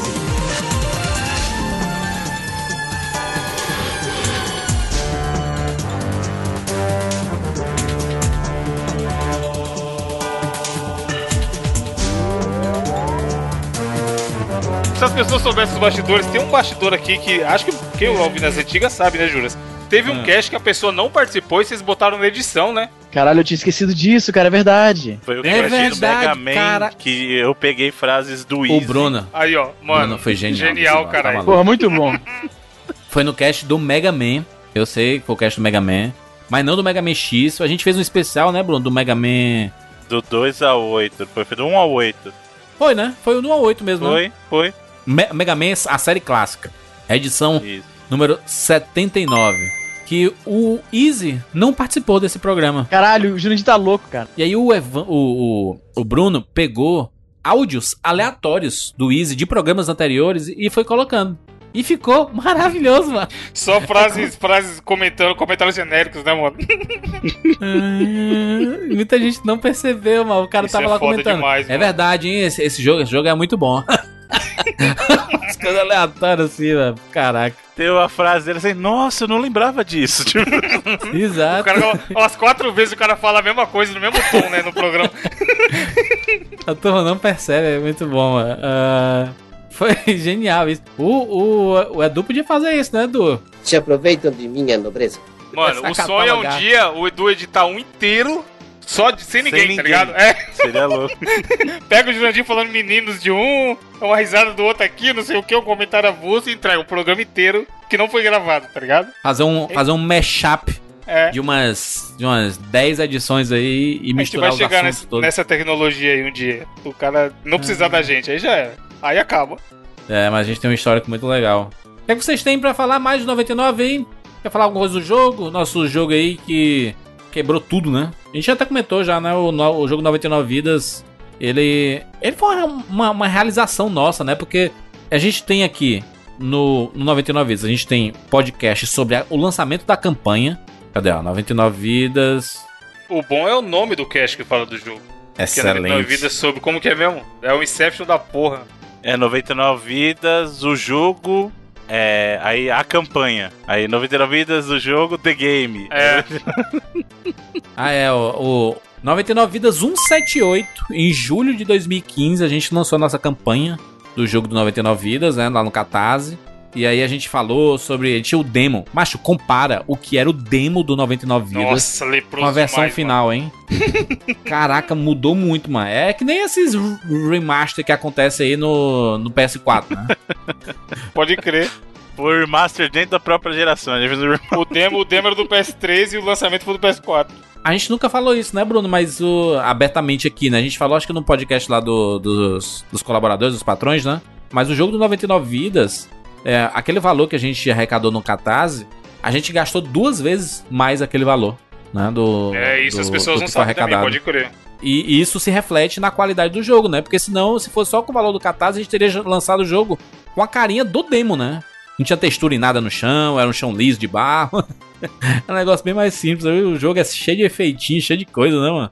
Mudou muita coisa ali. E aí no podcast 250, ali em dez... no o último, acho que foi o último podcast de 2016, ou nos últimos, a gente lançou o nosso jogo é, do 99 Vidas para PC. E, porra, foi uma realização muito legal, né? Porque até hoje ele ainda é um, um projeto que a gente está lançando em outras plataformas, mostrando o quão, o quão é difícil, né? Tem um fazer, outro né? jogo, Bruno, que saiu pra todas as plataformas? Que é brasileiro? Que tenha saído pra todas, pra mesma quantidade de plataformas que a gente saiu, não. Não, que eu não. saiba, Ih, não. mano, isso é foda demais. É PC, PS4, PS3, Xbox One, é, Nintendo Switch, é, PS Vita. Cara, a gente lançou PS Vita, mano. Tem Isso seis é plataformas foda diferentes. Demais, mano. Modéstia Ainda tem a parte, mobile chegando aí, né? Então já quebra tudo, né? é escrever seu nome na história. Pode não gostar do jogo, pode não gostar da gente, pode o que você quiser, mas, mano, tá lá, tá ligado? Não tem. Tá lá, é quando falar, você pesquisar no catálogo lá, tá lá o nome dos 99 vídeos, né? Sim. Isso é foda demais, tá ligado? É igual, é igual que eu falei É meio surreal, né? Hoje a gente não tem muita noção das coisas, não, mas talvez daqui a alguns anos a gente meio que cai uma ficha real, assim, de caraca, mano. A gente tá no videogame da Nintendo, a gente tá no videogame da Sony. E, e do jeito que tá caminhando o PS4 aí, é capaz de se tornar o videogame mais vendido de todos os tempos aí, mano. É loucura, hein, mano? Hein, Bruno? Tá, tá indo, né? O PS4 ali vai quebrar os 100, os 100 milhões de unidades, né? É, eu não sei se ele vai chegar na marca do Play 2, que é muita coisa, né? O Play 2 é 150 milhões. Mas que ele tá caminhando pra chegar nos números de Play 1 e Wii, que é a marca de 100 milhões, ele tá caminhando bem pra isso. Tanto o Play 4 quanto o próprio Switch, se o Switch mantiver esse volume de vendas também, ele tá caminhando por um bom número, né? O Play 4 já tem bem próximo, porque ele já tá na marca dos 90. Então Sim. falta pouca coisa pra ele vender mesmo. E o Switch tem mostrado números bem sólidos, né? Play 2 eu já acho difícil, mas que eu acho que eles chegam numa marca de Play 1 aí vender 100 milhões. Que eles vão pro clube dos 100 milhões, eu acho que é muito possível. É, porra, caraca, porque eu tá. O PS3, né, mas a gente. É, é engraçado como a gente conseguiu. A gente não conseguiu lançar pro 360, né? Porque a Microsoft não, não quis. Basicamente, né? Ela já não tava mais certificando o jogo, né? No- naquele período, ela mesma já não, não tava certificando o jogo pra plataforma digital mais. Pro 3DS não foi por falta de tentativa também, né? Porque o. Uhum. É, tá- tava mudando tudo pro Nintendo Switch, né? E a própria Nintendo queria que fosse no Nintendo Switch, né? E o pessoal viu o nosso jogo, acho que, ah, isso aí roda, meu amigo, se você No Super. Nintendo. Roda no Super É, Nintendo. é assim. Quando saiu a versão de colecionador lá, o, o Bruno, a galera pergunta, pô, mas funciona no Mega Drive e tal? Que era só a casezinha. Mano, não vai funcionar, cara. Coitado. Macho, vocês lembram quando você baixa um emulador, um jogo, uma ROM, e o jogo tem 1 mega? Um, Sim. 2 megas. E aí o. o, o- só 2 mega é uma é a música da intro do 99 Vidas. E olhe lá, Foda. quantidade de música que tem, Pois mas é. tem a soundtrack inteira aí, é tudo MP3 com qualidade alta e tudo, os efeitos. Teria que cortar muito, teria que ter um downgrade muito grande pra rodar tipo no Super Nintendo. Seria legal? Seria demais, né? A gente lançar, a gente até tinha ideia, né, Bruno, disso de lançar o jogo 99 vidas em fisicamente pra algumas plataformas aí, tipo Super Nintendo ou Mega Drive que seja. Seria muito legal, o problema é que não Não roda. Infelizmente. Você tem que diminuir Teria a que qualidade. tirar todos os personagens jogáveis, teria que diminuir a qualidade do jogo, botar só um personagem jogável. Um inimigo. vez. um inimigo na com tela. cores diferentes, né? Bota o, o mar com Tira- cores diferentes. Tirar todas as animações que tem de cenário, deixar o cenário estático, só virar um, um bitmap de fundo. É, não, não É tem como. complicado. Mas o jogo ele é uma, uma realização muito massa do 99 Vidas e. E foi uma. É um, é o trabalho de muita gente, né, Bruno? Trabalho de muita gente nesse, pra esse projeto acontecer e, e, e mu- muito sacrifício, né? Muito sacrifício pra, pra tudo acontecer. E ainda, ainda tá acontecendo, né? A gente ainda tem é, plataformas pra entregar o jogo, pra ele sair. E a, a, a versão mobile vai ser diferente, né? De tudo que a gente lançou nas outras e tudo. Então, promete coisas boas, né? Do futuro do jogo do 99. E aí as pessoas sempre perguntam: "A continuação, cadê?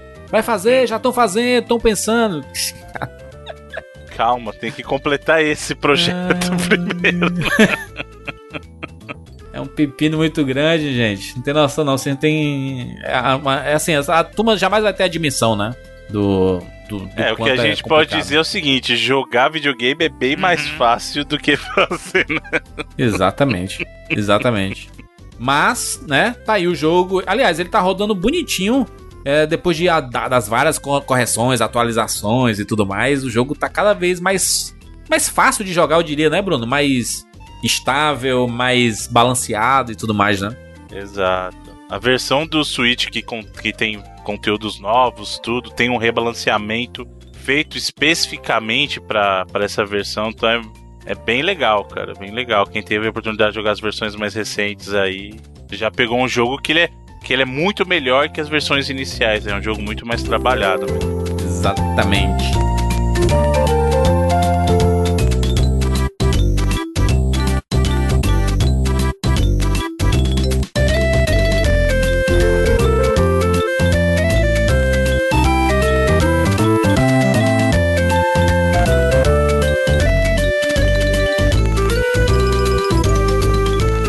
Salve galera do 99, aqui é o Edu também para fazer esse depoimento sobre a edição 350 do 99 Vidas e a presença que ele tem tido na vida ao longo desses anos. Eu ah, sou ouvinte do programa desde a primeira edição, já conheci o trabalho do Juras no Rapadura Cast, inclusive foi pela admiração ao trabalho de edição que ele sempre fez lá no programa que eu particularmente passei a me enveredar pela edição de podcast também e sou ouvinte do programa desde então. Em 2014, me lembro que entrei lá para a campanha também do Patreon e conheci uma galera bem legal lá no grupo que ma- mal sabia eu que tanta coisa boa ia sair daquela galera, tantas amizades, o pessoal do 99, o Bruno, o Felipe, o qual nós fundamos o, o Reload, que também saiu de lá, aquelas edições de homenagem aos 5 anos, a retrospectiva, que eu também puxei com a galera lá do baú e foi bem bacana. E isso também abriu as portas para já há, um- há mais de um ano poder fazer parte dessa galera do 99, trabalhando aí na edição do programa. Eu lembro até que foi engraçado que o Bruno fez aquela brincadeira da gente mandar uma edição para ver se as pessoas percebiam a diferença. Vou até abrir o jogo para vocês, eu nunca contei para ninguém, mas foi a- o estilo no 99 Vidas da TV Cultura. E passou batida, a galera, ninguém sacou que tinha mudado a edição e ah, algumas edições depois já tava podendo trabalhar com essa galera, se eu me- não me engano, a partir da 279. E isso tem sido muito importante por ter dado visibilidade pro meu trabalho e novamente por ter fortalecido a amizade com essa galera aí que é, é indescritível. O leque de visão e oportunidades que 99 Vidas me abriu é algo sem preço. É um prazer poder estar aqui fazendo esse depoimento e agradecendo também aos amigos e aos ouvintes do 99 Vidas e que essas 99 vidas e esse sucesso durem e aumentem por muito mais tempo. Valeu, galera. Abração do Edu.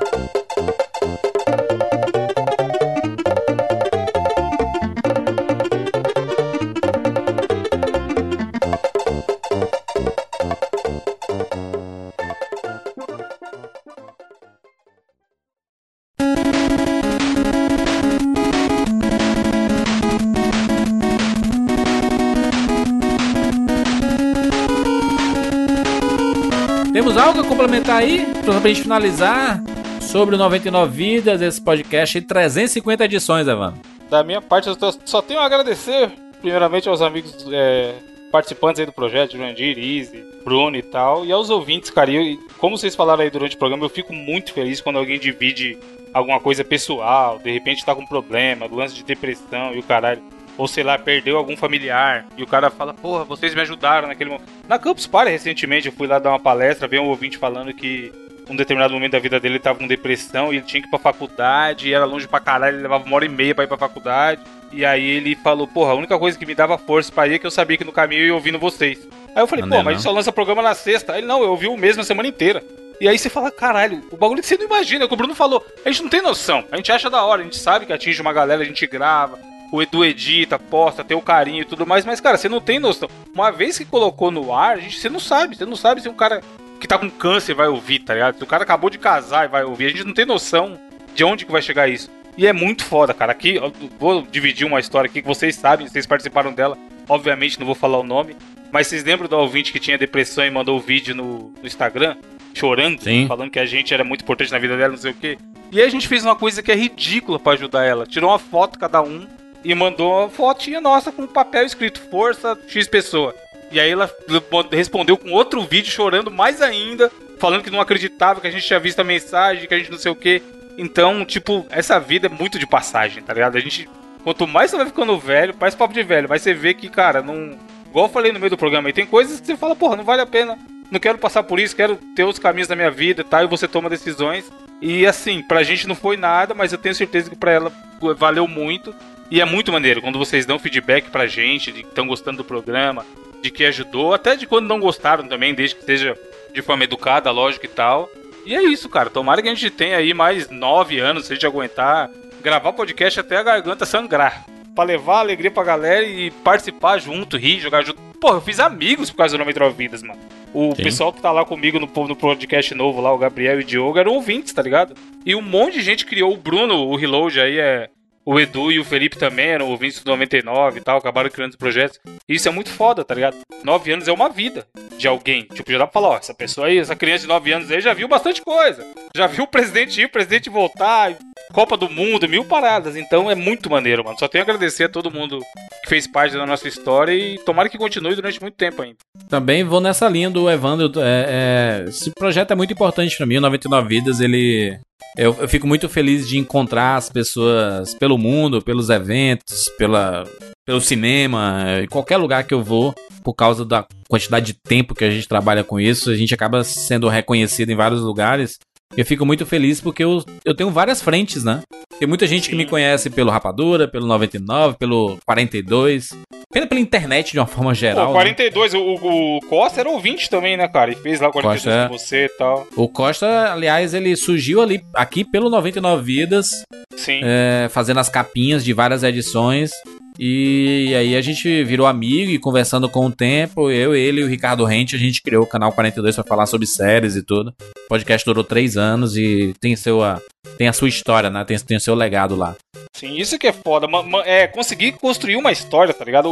O, Rodrigo, mano. O Rodrigo, eu falo com o Rodrigo quase todo dia, tá ligado? O Rodrigo Cunha lá de GRE É tal, isso, é. que fez nosso encontro. Então, assim, o, o legado do 99 Vidas vai além do número de downloads e o caralho. É, é isso, tipo, é histórias se entrelaçando e pessoas construindo, construindo coisas e tal, por causa de um projeto lá atrás de, de dois cearenses aí, é foda. É, é um podcast que me dá muito orgulho porque pra- de, de ver o quanto que ele transformou a vida de várias pessoas e quando ele transformou a minha também, né? Eu, eu fico muito feliz de poder fazer parte de mais uma história assim e, e ver esse projeto forte, passando pelos obstáculos e cada vez mais dentro da vida das pessoas, né? Eu, eu sei que é, mu- é muito difícil falar isso, mas é, eu, não, eu não consigo enxergar a vida sem o 99 Vidas assim, sabe? Porque é um podcast que acaba virando um- uma fuga da realidade, né? É um, um momento bacana que a gente pode se reunir para conversar sobre uma, uma arte que a gente ama, que são os videogames, e poder é, falar do jeito que a gente gosta e como a gente quer, e sem ninguém interferindo em nada, sabe? Isso é se chama liberdade e é algo que a gente tem muito aqui no 99 Vidas e, e espero que continue por, por muitos anos. E eu sei que o ouvinte vai estar sempre do nosso lado, porque a, a galera curte muito esse projeto, né? E eu espero que realmente continue e que, e que esteja. é, a gente tem. As pessoas acham que a gente já, já, já esgotou a nossa fonte de assunto, e, cara, é só olhar a história dos videogames, a quantidade de coisa que a gente não falou ainda. Um monte de coisa que a gente começou a falar, a gente não continuou. Tipo a série Final Fantasy, mas a gente parou no 8, mano. Tá Pode no, crer, saiu mano. 15, mano. Tem jogo pra caralho. Os. Metal Gear, tem um monte, de- tem um monte de série e de RPG. Bruno, a gente falou quase nada de RPG, Bruno. Pois é, tem muita coisa boa pra falar. Breath of Fire, é, Valkyrie Profile, E vocês Xenogears, querendo um repetir coisa. tema. Não, Celestezão, Bruno. Cast do Celeste, cara. Não teve Cast um Celeste, cast- mas teve a minha tatuagem aqui, ó. Tatuagem Sabe o que a gente pode fazer? Vamos fazer um cast mensal de Celeste, cara. Poderia. Celeste Agora Cast. daqui pra. Spin-off do 99 Vidas, Celeste Cast. Exatamente. Comentar cada fase É. e os aprendizados. Fazer live jogando o quê? Celeste. É, excelente. Bruno, diga aí, Bruno. 99 vidas, 350 edições. Bruno, que muita Pois gente é. não sabe, já, já pensou em sair do 99 Vidas várias vezes. Tem que deixar a polêmica no ar, Bruno. Pois é. Pode acabar com mensagem good vibes, não. Aliás, né, Bruno? Só, só uma menção aqui, interferindo aqui, uma, uma pequena dando um diz, né? Cortando o que você vai falar. O. Seguinte, o, o- te- teve a época, né, Bruno, que, que tu pegou 99 vezes pra editar, tu editou uns 3, 4 anos. E aí o Bruno começou um trabalho e disse assim, cara, não vou poder conseguir mais editar o 99 vidas toda semana. E aí voltou, a gente ficou intercalando, né? Eu, tu ia editando. Exato. Teve pra caralho essa época aí. Foi, a gente passou um Sim, um tempão. bom tempo, assim. É. Um tempão assim, e dava pra perceber qual era a minha edição e qual era a do Bruno, porque. Mas aqui, mas tem um bastidores que eu acho Ah. que a gente já contou, hein, mano. De quando Ah. passou pro Edu, que o Joandinho não queria largar o osso nem que a porra. Aí o Bruno, aí a gente ficava, caralho, Joandinho, tomar no cu, o cash atrasou, não sei o que, fica aí querendo editar tudo e não, não consegue fazer tudo do jeito que você quer. Que o Joandinho é perfeccionista pra caralho. Naquele nível que chega a ser chato, tá ligado?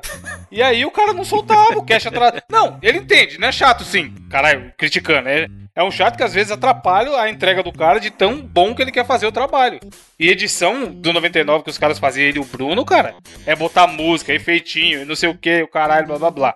Aí o Bruno falou: quero mais é que se foda, vou passar pra outra pessoa. Aí ele passou pro Edu na surdina, sem avisar. Ele nem avisou, né, mano? Exato. Eu sei que tava eu e o Bruno já na sua cabeça. Caralho, Jandir, ó, vocês têm que fazer outra coisa, mano. Não dá pra ficar editando, perdendo tempo, não, não sei o que. Vamos pagar pra alguém, a gente divide. E você não, macho.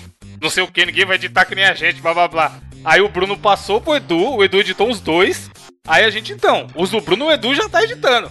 Aí o Jandir meio que ficou sem tempo pra falar, tá ligado? Aí, eu falei aí assim, que- pronto, ele, ele, ele pegou to, toda, toda a nossa referência, todo o nosso estilo. O- aj- ajudou muito o Edu o fato de. Do É, Edu o Edu era ouvinte, ouvinte né? das antigaças, é. Então ele conhecia os memes, as brincadeiras e tudo mais. E criou um monte de coisas também, né? Em cima da, Hum. da nossa edição. E o Edu já tá mais de um ano aí, né? Um ano e pouco aí, um ano e alguns meses é, editando o 99 Vidas e, e trouxe uma, uma qualidade absurda pro no, pra nossa edição, né? O cuidado que ele tem e. É, e ajuda. O lance que a gente fala lá de, de- na hora da campanha, que tem que ajudar tal que é pra pagar o salário do Edu, não é zoeira, tá ligado? Os caras. O Bruno e o Jurandir hoje em dia não vai, não tem tempo É. Não tem como. parar e. Hoje eu não tenho como mais editar. Hoje Se não tenho tiver Edu, não tem programa, mano. É, é simples, tá ligado? Ou a gente usa o dinheiro da campanha, ou a gente tem que pa- pagar do nosso pra pagar o Edu, que eventualmente ia se tornar inviável. E aí não ia ter mais, tá ligado? Então, mano, é- essa foi uma época foda também. Que eu falava, caralho, eu ficava com o Bruno Bruno. O Jurandir é louco, mano. Olha a idade do cara, caralho. A vida passando. E vocês ficam aí. Um dia da semana é pra editar 99 vidas. Um dia quase inteiro. Aí que foi aos poucos, ele soltou e tal. Tendo que é fazer outras coisas, né? Porque assim, o, o Edu também passa, né? Um tempo editando, mas é o Mas trabalho ele dele. né? recebe, exato, ele recebe, essa é a diferença. Você, é, é o que eu falei, você era chato, não era de, porra, é meu. É, Não, você era, pô, eu queria entregar o melhor produto possível. E aí, por isso, de cinco dias úteis da semana, você ficava quase um inteiro. Porra, eu sei disso do dia que você editou lá em casa, lembra? Sim. Que você veio, você ficou lá em casa, e era o two-pack, não é nem um programa que aparenta dar muito trabalho. Jurandir começou de manhã, mano, acordou, tomou café e foi editar. E terminou no fim do dia. Aí eu falei, caralho, essa porra dá muito trabalho, mano. Não é possível que esses caras tá se sujeitando a isso realmente. Mas hoje em dia tá aí bonitinho. É, o, o trampo é muito legal e é, é um dos agradecimentos aqui tem que ser pro Edu e na, e na parte final tinha que ser pra ele mesmo, porque ele que tá deixando o 99 vezes no jeito, né? Nos trinks. Ah, não, e é importante falar que tudo, né? essa, essa parte que o Bruno passava pra ele e tudo, ele fazia na camaradagem, mano. Ele não cobrou, tá ligado? Então o cara, além da grana, ele se mostrou interessado em fazer, mostrar um trabalho bom, tá só depois se preocupar em receber. Ele já tinha feito antes, né? Ele já tinha editado antes o aquele podcast do O primeiro do. Dos baú, né? Do baú do ouvintes 99 foi dele. vidas, né? O baú Sim, foi é. ele, o primeiro. Enfim, fala aí, Bruno. Era- Era só um off que, mano, foi uma época foda. Não, mas eu acho que vocês já meio que resumiram tudo, sabe? Eu, eu só tenho a agradecer em primeiro lugar a todos Adeus. Os, os nossos ouvintes. nossos Adeus. ouvintes. Meu pai e minha mãe, Também, especialmente mas- você. um beijo pra minha mãe e pro meu pai e pra você, né?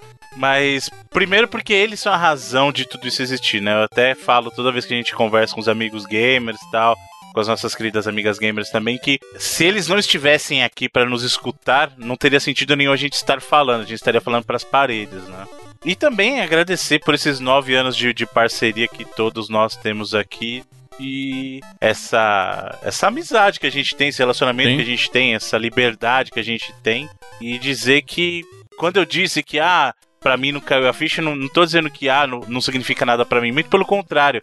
É que eu acho que hoje o 99 Vidas já é uma parte da minha vida tão natural É. que eu não, não tenho mais que pensar no 99 Vidas como al- algo alheio, sabe? É, é parte do meu dia a dia. O 99 Vidas é parte do meu dia a dia. Eu sou muito grato por todas as pessoas que o 99 Vidas trouxe pra minha vida, todas as situações que o próprio Evandro mencionou de pessoas especiais. Você vê a pessoa que fala pra você que, pô, meu dia mudou em função do que vocês fazem, sabe? Hoje eu sou uma pessoa diferente, pô, que legal.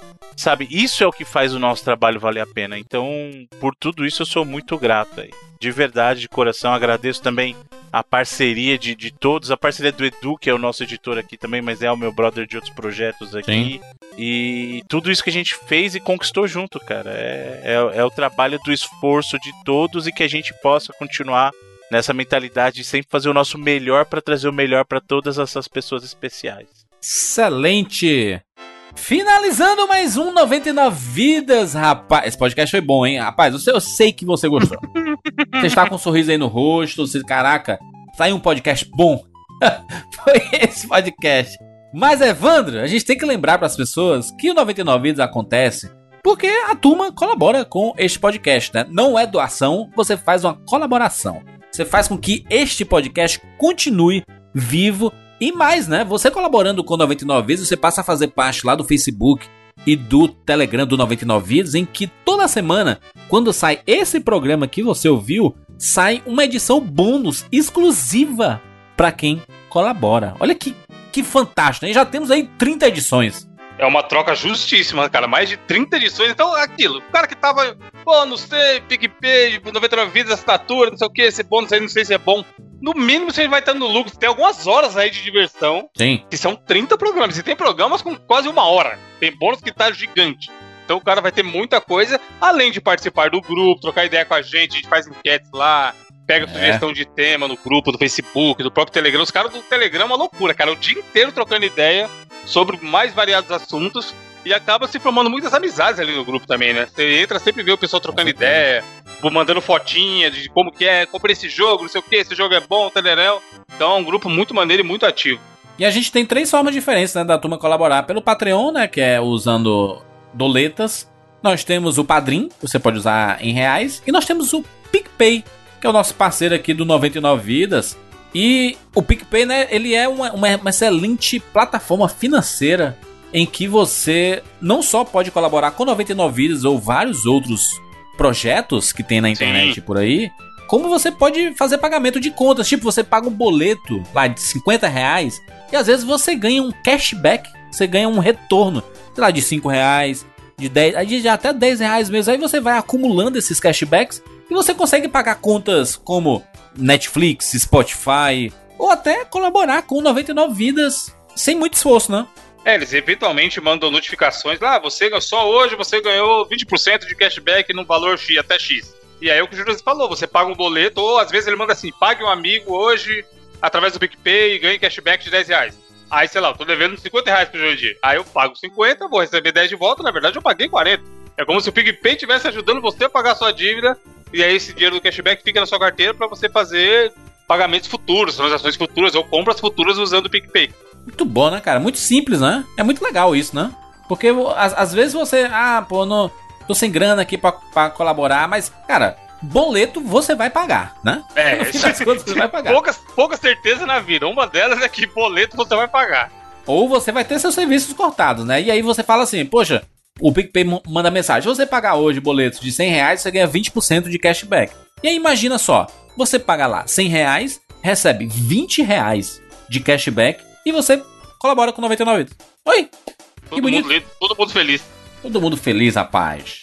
E é isso, nos encontramos na próxima semana. Tchau.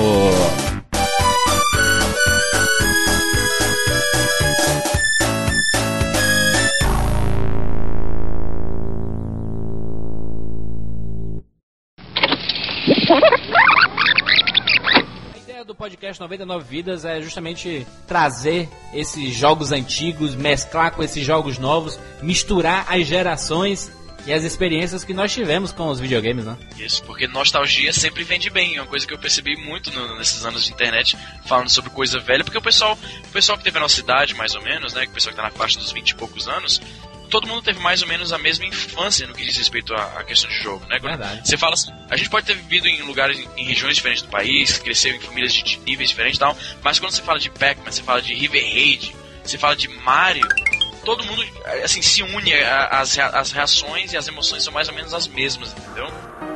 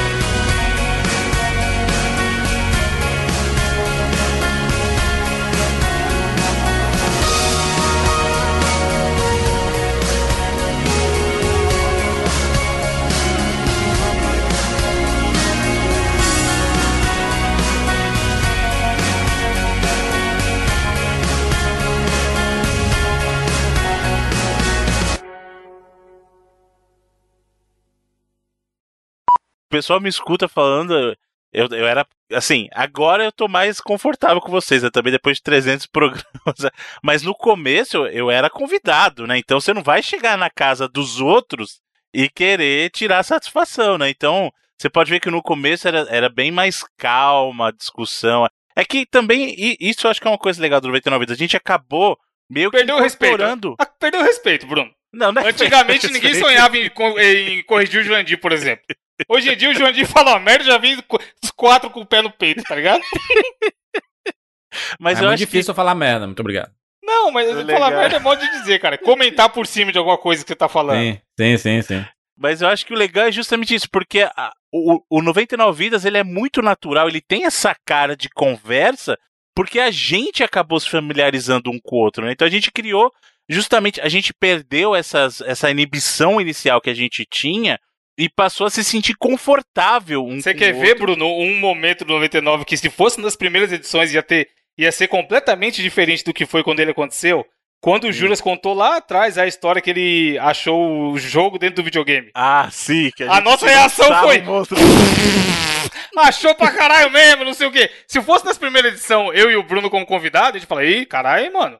Você achou Cê é mesmo o jogo, hein? mesmo, caralho." hein, velho? ia tá, ia tá por dentro pensando, bicho mentiroso do caralho, nem cabe com cartucho dentro Eu do nem videogame. lembro qual foi o cast, mas acho que deve ter sido ou do Street of Rage ou do Rock and Roll Race. Foi um desses dois aí. ó. Mas esse é um, é um exemplo, tá ligado? De como você vai. Vai, mano, você, cara, tem que falar, né? O espírito do programa é esse. Se eu for ficar segurando o que eu tô pensando aqui, tá, por que, que eu tô aqui? E a gente tem essa liberdade dos quatro um com o outro, que é muito legal. Sim. Caraca, esse Mega Man da série clássica, o podcast tem 559 é, comentários, mano. 559 comentários. Antigamente é que era bom. Só É, comentários antigamente foda. que era. Um monte de page view. Va- Valeu uma coisa os page view, né? Valeu. Nosso DA é alto pra caralho. Ah. Pelo menos isso. O site antigo e os comentários ajudam nisso. Gente, vocês sabem que em 2010, falando aqui de cultura pop de uma forma geral, já tiveram lançamento de várias coisas, né? Tipo, de, de filmes. A gente teve o lançamento de Kick-Ass em 2010. Bom a origem do Christopher sonora, Nolan. mano. Porra, a trilha sonora do Kick-Ass é maravilhosa. Maravilhosa. É, a origem, né, do Inception, né, do Christopher Nolan. Toy Story 3, vocês lembram quanto vocês choraram com Toy Story 3? Caralho, Toy Story. Agora tá voltando aí. Todo esse tempo depois tá voltando, hein, mano. Pera aí, Toy Story 3 foi 2010. 2010, loucura, né, mano? Não é possível, cara. Nove anos atrás, exatamente. É, faz Ó, o tempo. Bruno, a idade, a idade batendo nas costas. É, rapaz. Caraca, eu chorei, eu chorei com Toy Story 3 esses dias. Nasceu, mano, é nasceu possível. cinco fios de cabelo atrás. branco no Bruno. Agora. Exato. Como Treinar Seu Dragão, que encerrou a trilogia aí esse ano, 2019, começou ali em 2010, mano. Que é maravilhosa, inclusive. 2010 foi um ano muito legal, mano. Aconteceram muitas Teve o coisas. anúncio do Portal 2 foi em 2010, hein, mano. O Um anu... dos melhores Caraca, jogos de todos os tempos. Pois o é, anúncio? o anúncio. Porra. Mas, mas ele não saiu em 2010, não. Saiu depois, né? Não, foi anunciado. Em 2010 saiu Red Dead Redemption, né? Primeiro Red Dead. Foi 2010. Super Mario Galaxy 2. O Super Meat Boy é de 2010. Bom demais, é louco. Limbo, que a gente comentou uma época dessa aí, Limbo, 2010 também. O Call of Duty Black Ops fez um sucesso aí que a turma adora, também em 2010. Aquele Donkey Kong Returns saiu em 2010 também. É... Vou dizer uma coisa, uma surpresinha? God of War 3 é de 2010. Caralho, mano. Ah, muito bom, mano. Um ano de muitas coisas bacanas. E música, hein, que a gente ama? Lembra? Lembra nada, né? 2010 foi o ano que tava bombando Katy Perry e a sua California Girls. Caralho. Pô, 2010 teve o Red Dead, maluco. Olha aí, ó. Falamos Já comentei, Red Dead inclusive. recentemente. Ah, é, foi mal. Tava caçando aqui. Isei. Ah, 2010 foi o ano em que surgiu o menino Justin Bieber seu Baby. Nossa Baby, senhora, mano. Baby. Surgiu, já foi embora e tamo aqui ainda. Não, foi embora não. O Justin Bieber tá fazendo CD novo, mano. Justin Bieber é um Não, mas não é, clássico. aquele, não é aquele sucesso, sucesso pra cacete. 2010 foi o ano que o Eminem voltou, né, pro estrelato aí com aquele é, Love the Way You Lie, é, aquele Not Afraid. Not, Not Afraid, que é uma música maravilhosa, inclusive, hein, gente? Jesus. Eminem é Deus. Muito, muito bom. É, que mais aqui que teve? Deixa eu ver. Shakira teve o seu Waka Waka, né, em 2010. Waka, waka. Porra, 2010 foi o ano da Copa, né? Pode crer. dois- Boa Copa. Copa 2010 lá na África, né? Copa, Copa das melhores músicas. Waka Waka, toma do Akon também, que é foda. Copa, quem foi campeão da Copa 2010, Jandir? Lembra? Não lembro. Foi a Alemanha, não? Não, a Alemanha não, foi. Tá sabendo legal, olha lá, ó. Não, foi a Espanha. Espanha? Espanha, 1 a meu 0, Deus, a maior farsa do mundo. A maior farsa da- do futebol do Mundial. Espanha, tic-tac, gol do Iniesta 1x0 na prorrogação. Ai, jogo feio, mas odeio esse jogo de tic-tac. É Os caras chutavam. Dava, mano, a Espanha dava um desespero mesmo. Porque tocava, tocava 30 toques seguidos e nem passava perto da área. Que desgraça, mano. Só desgraça, Jesus.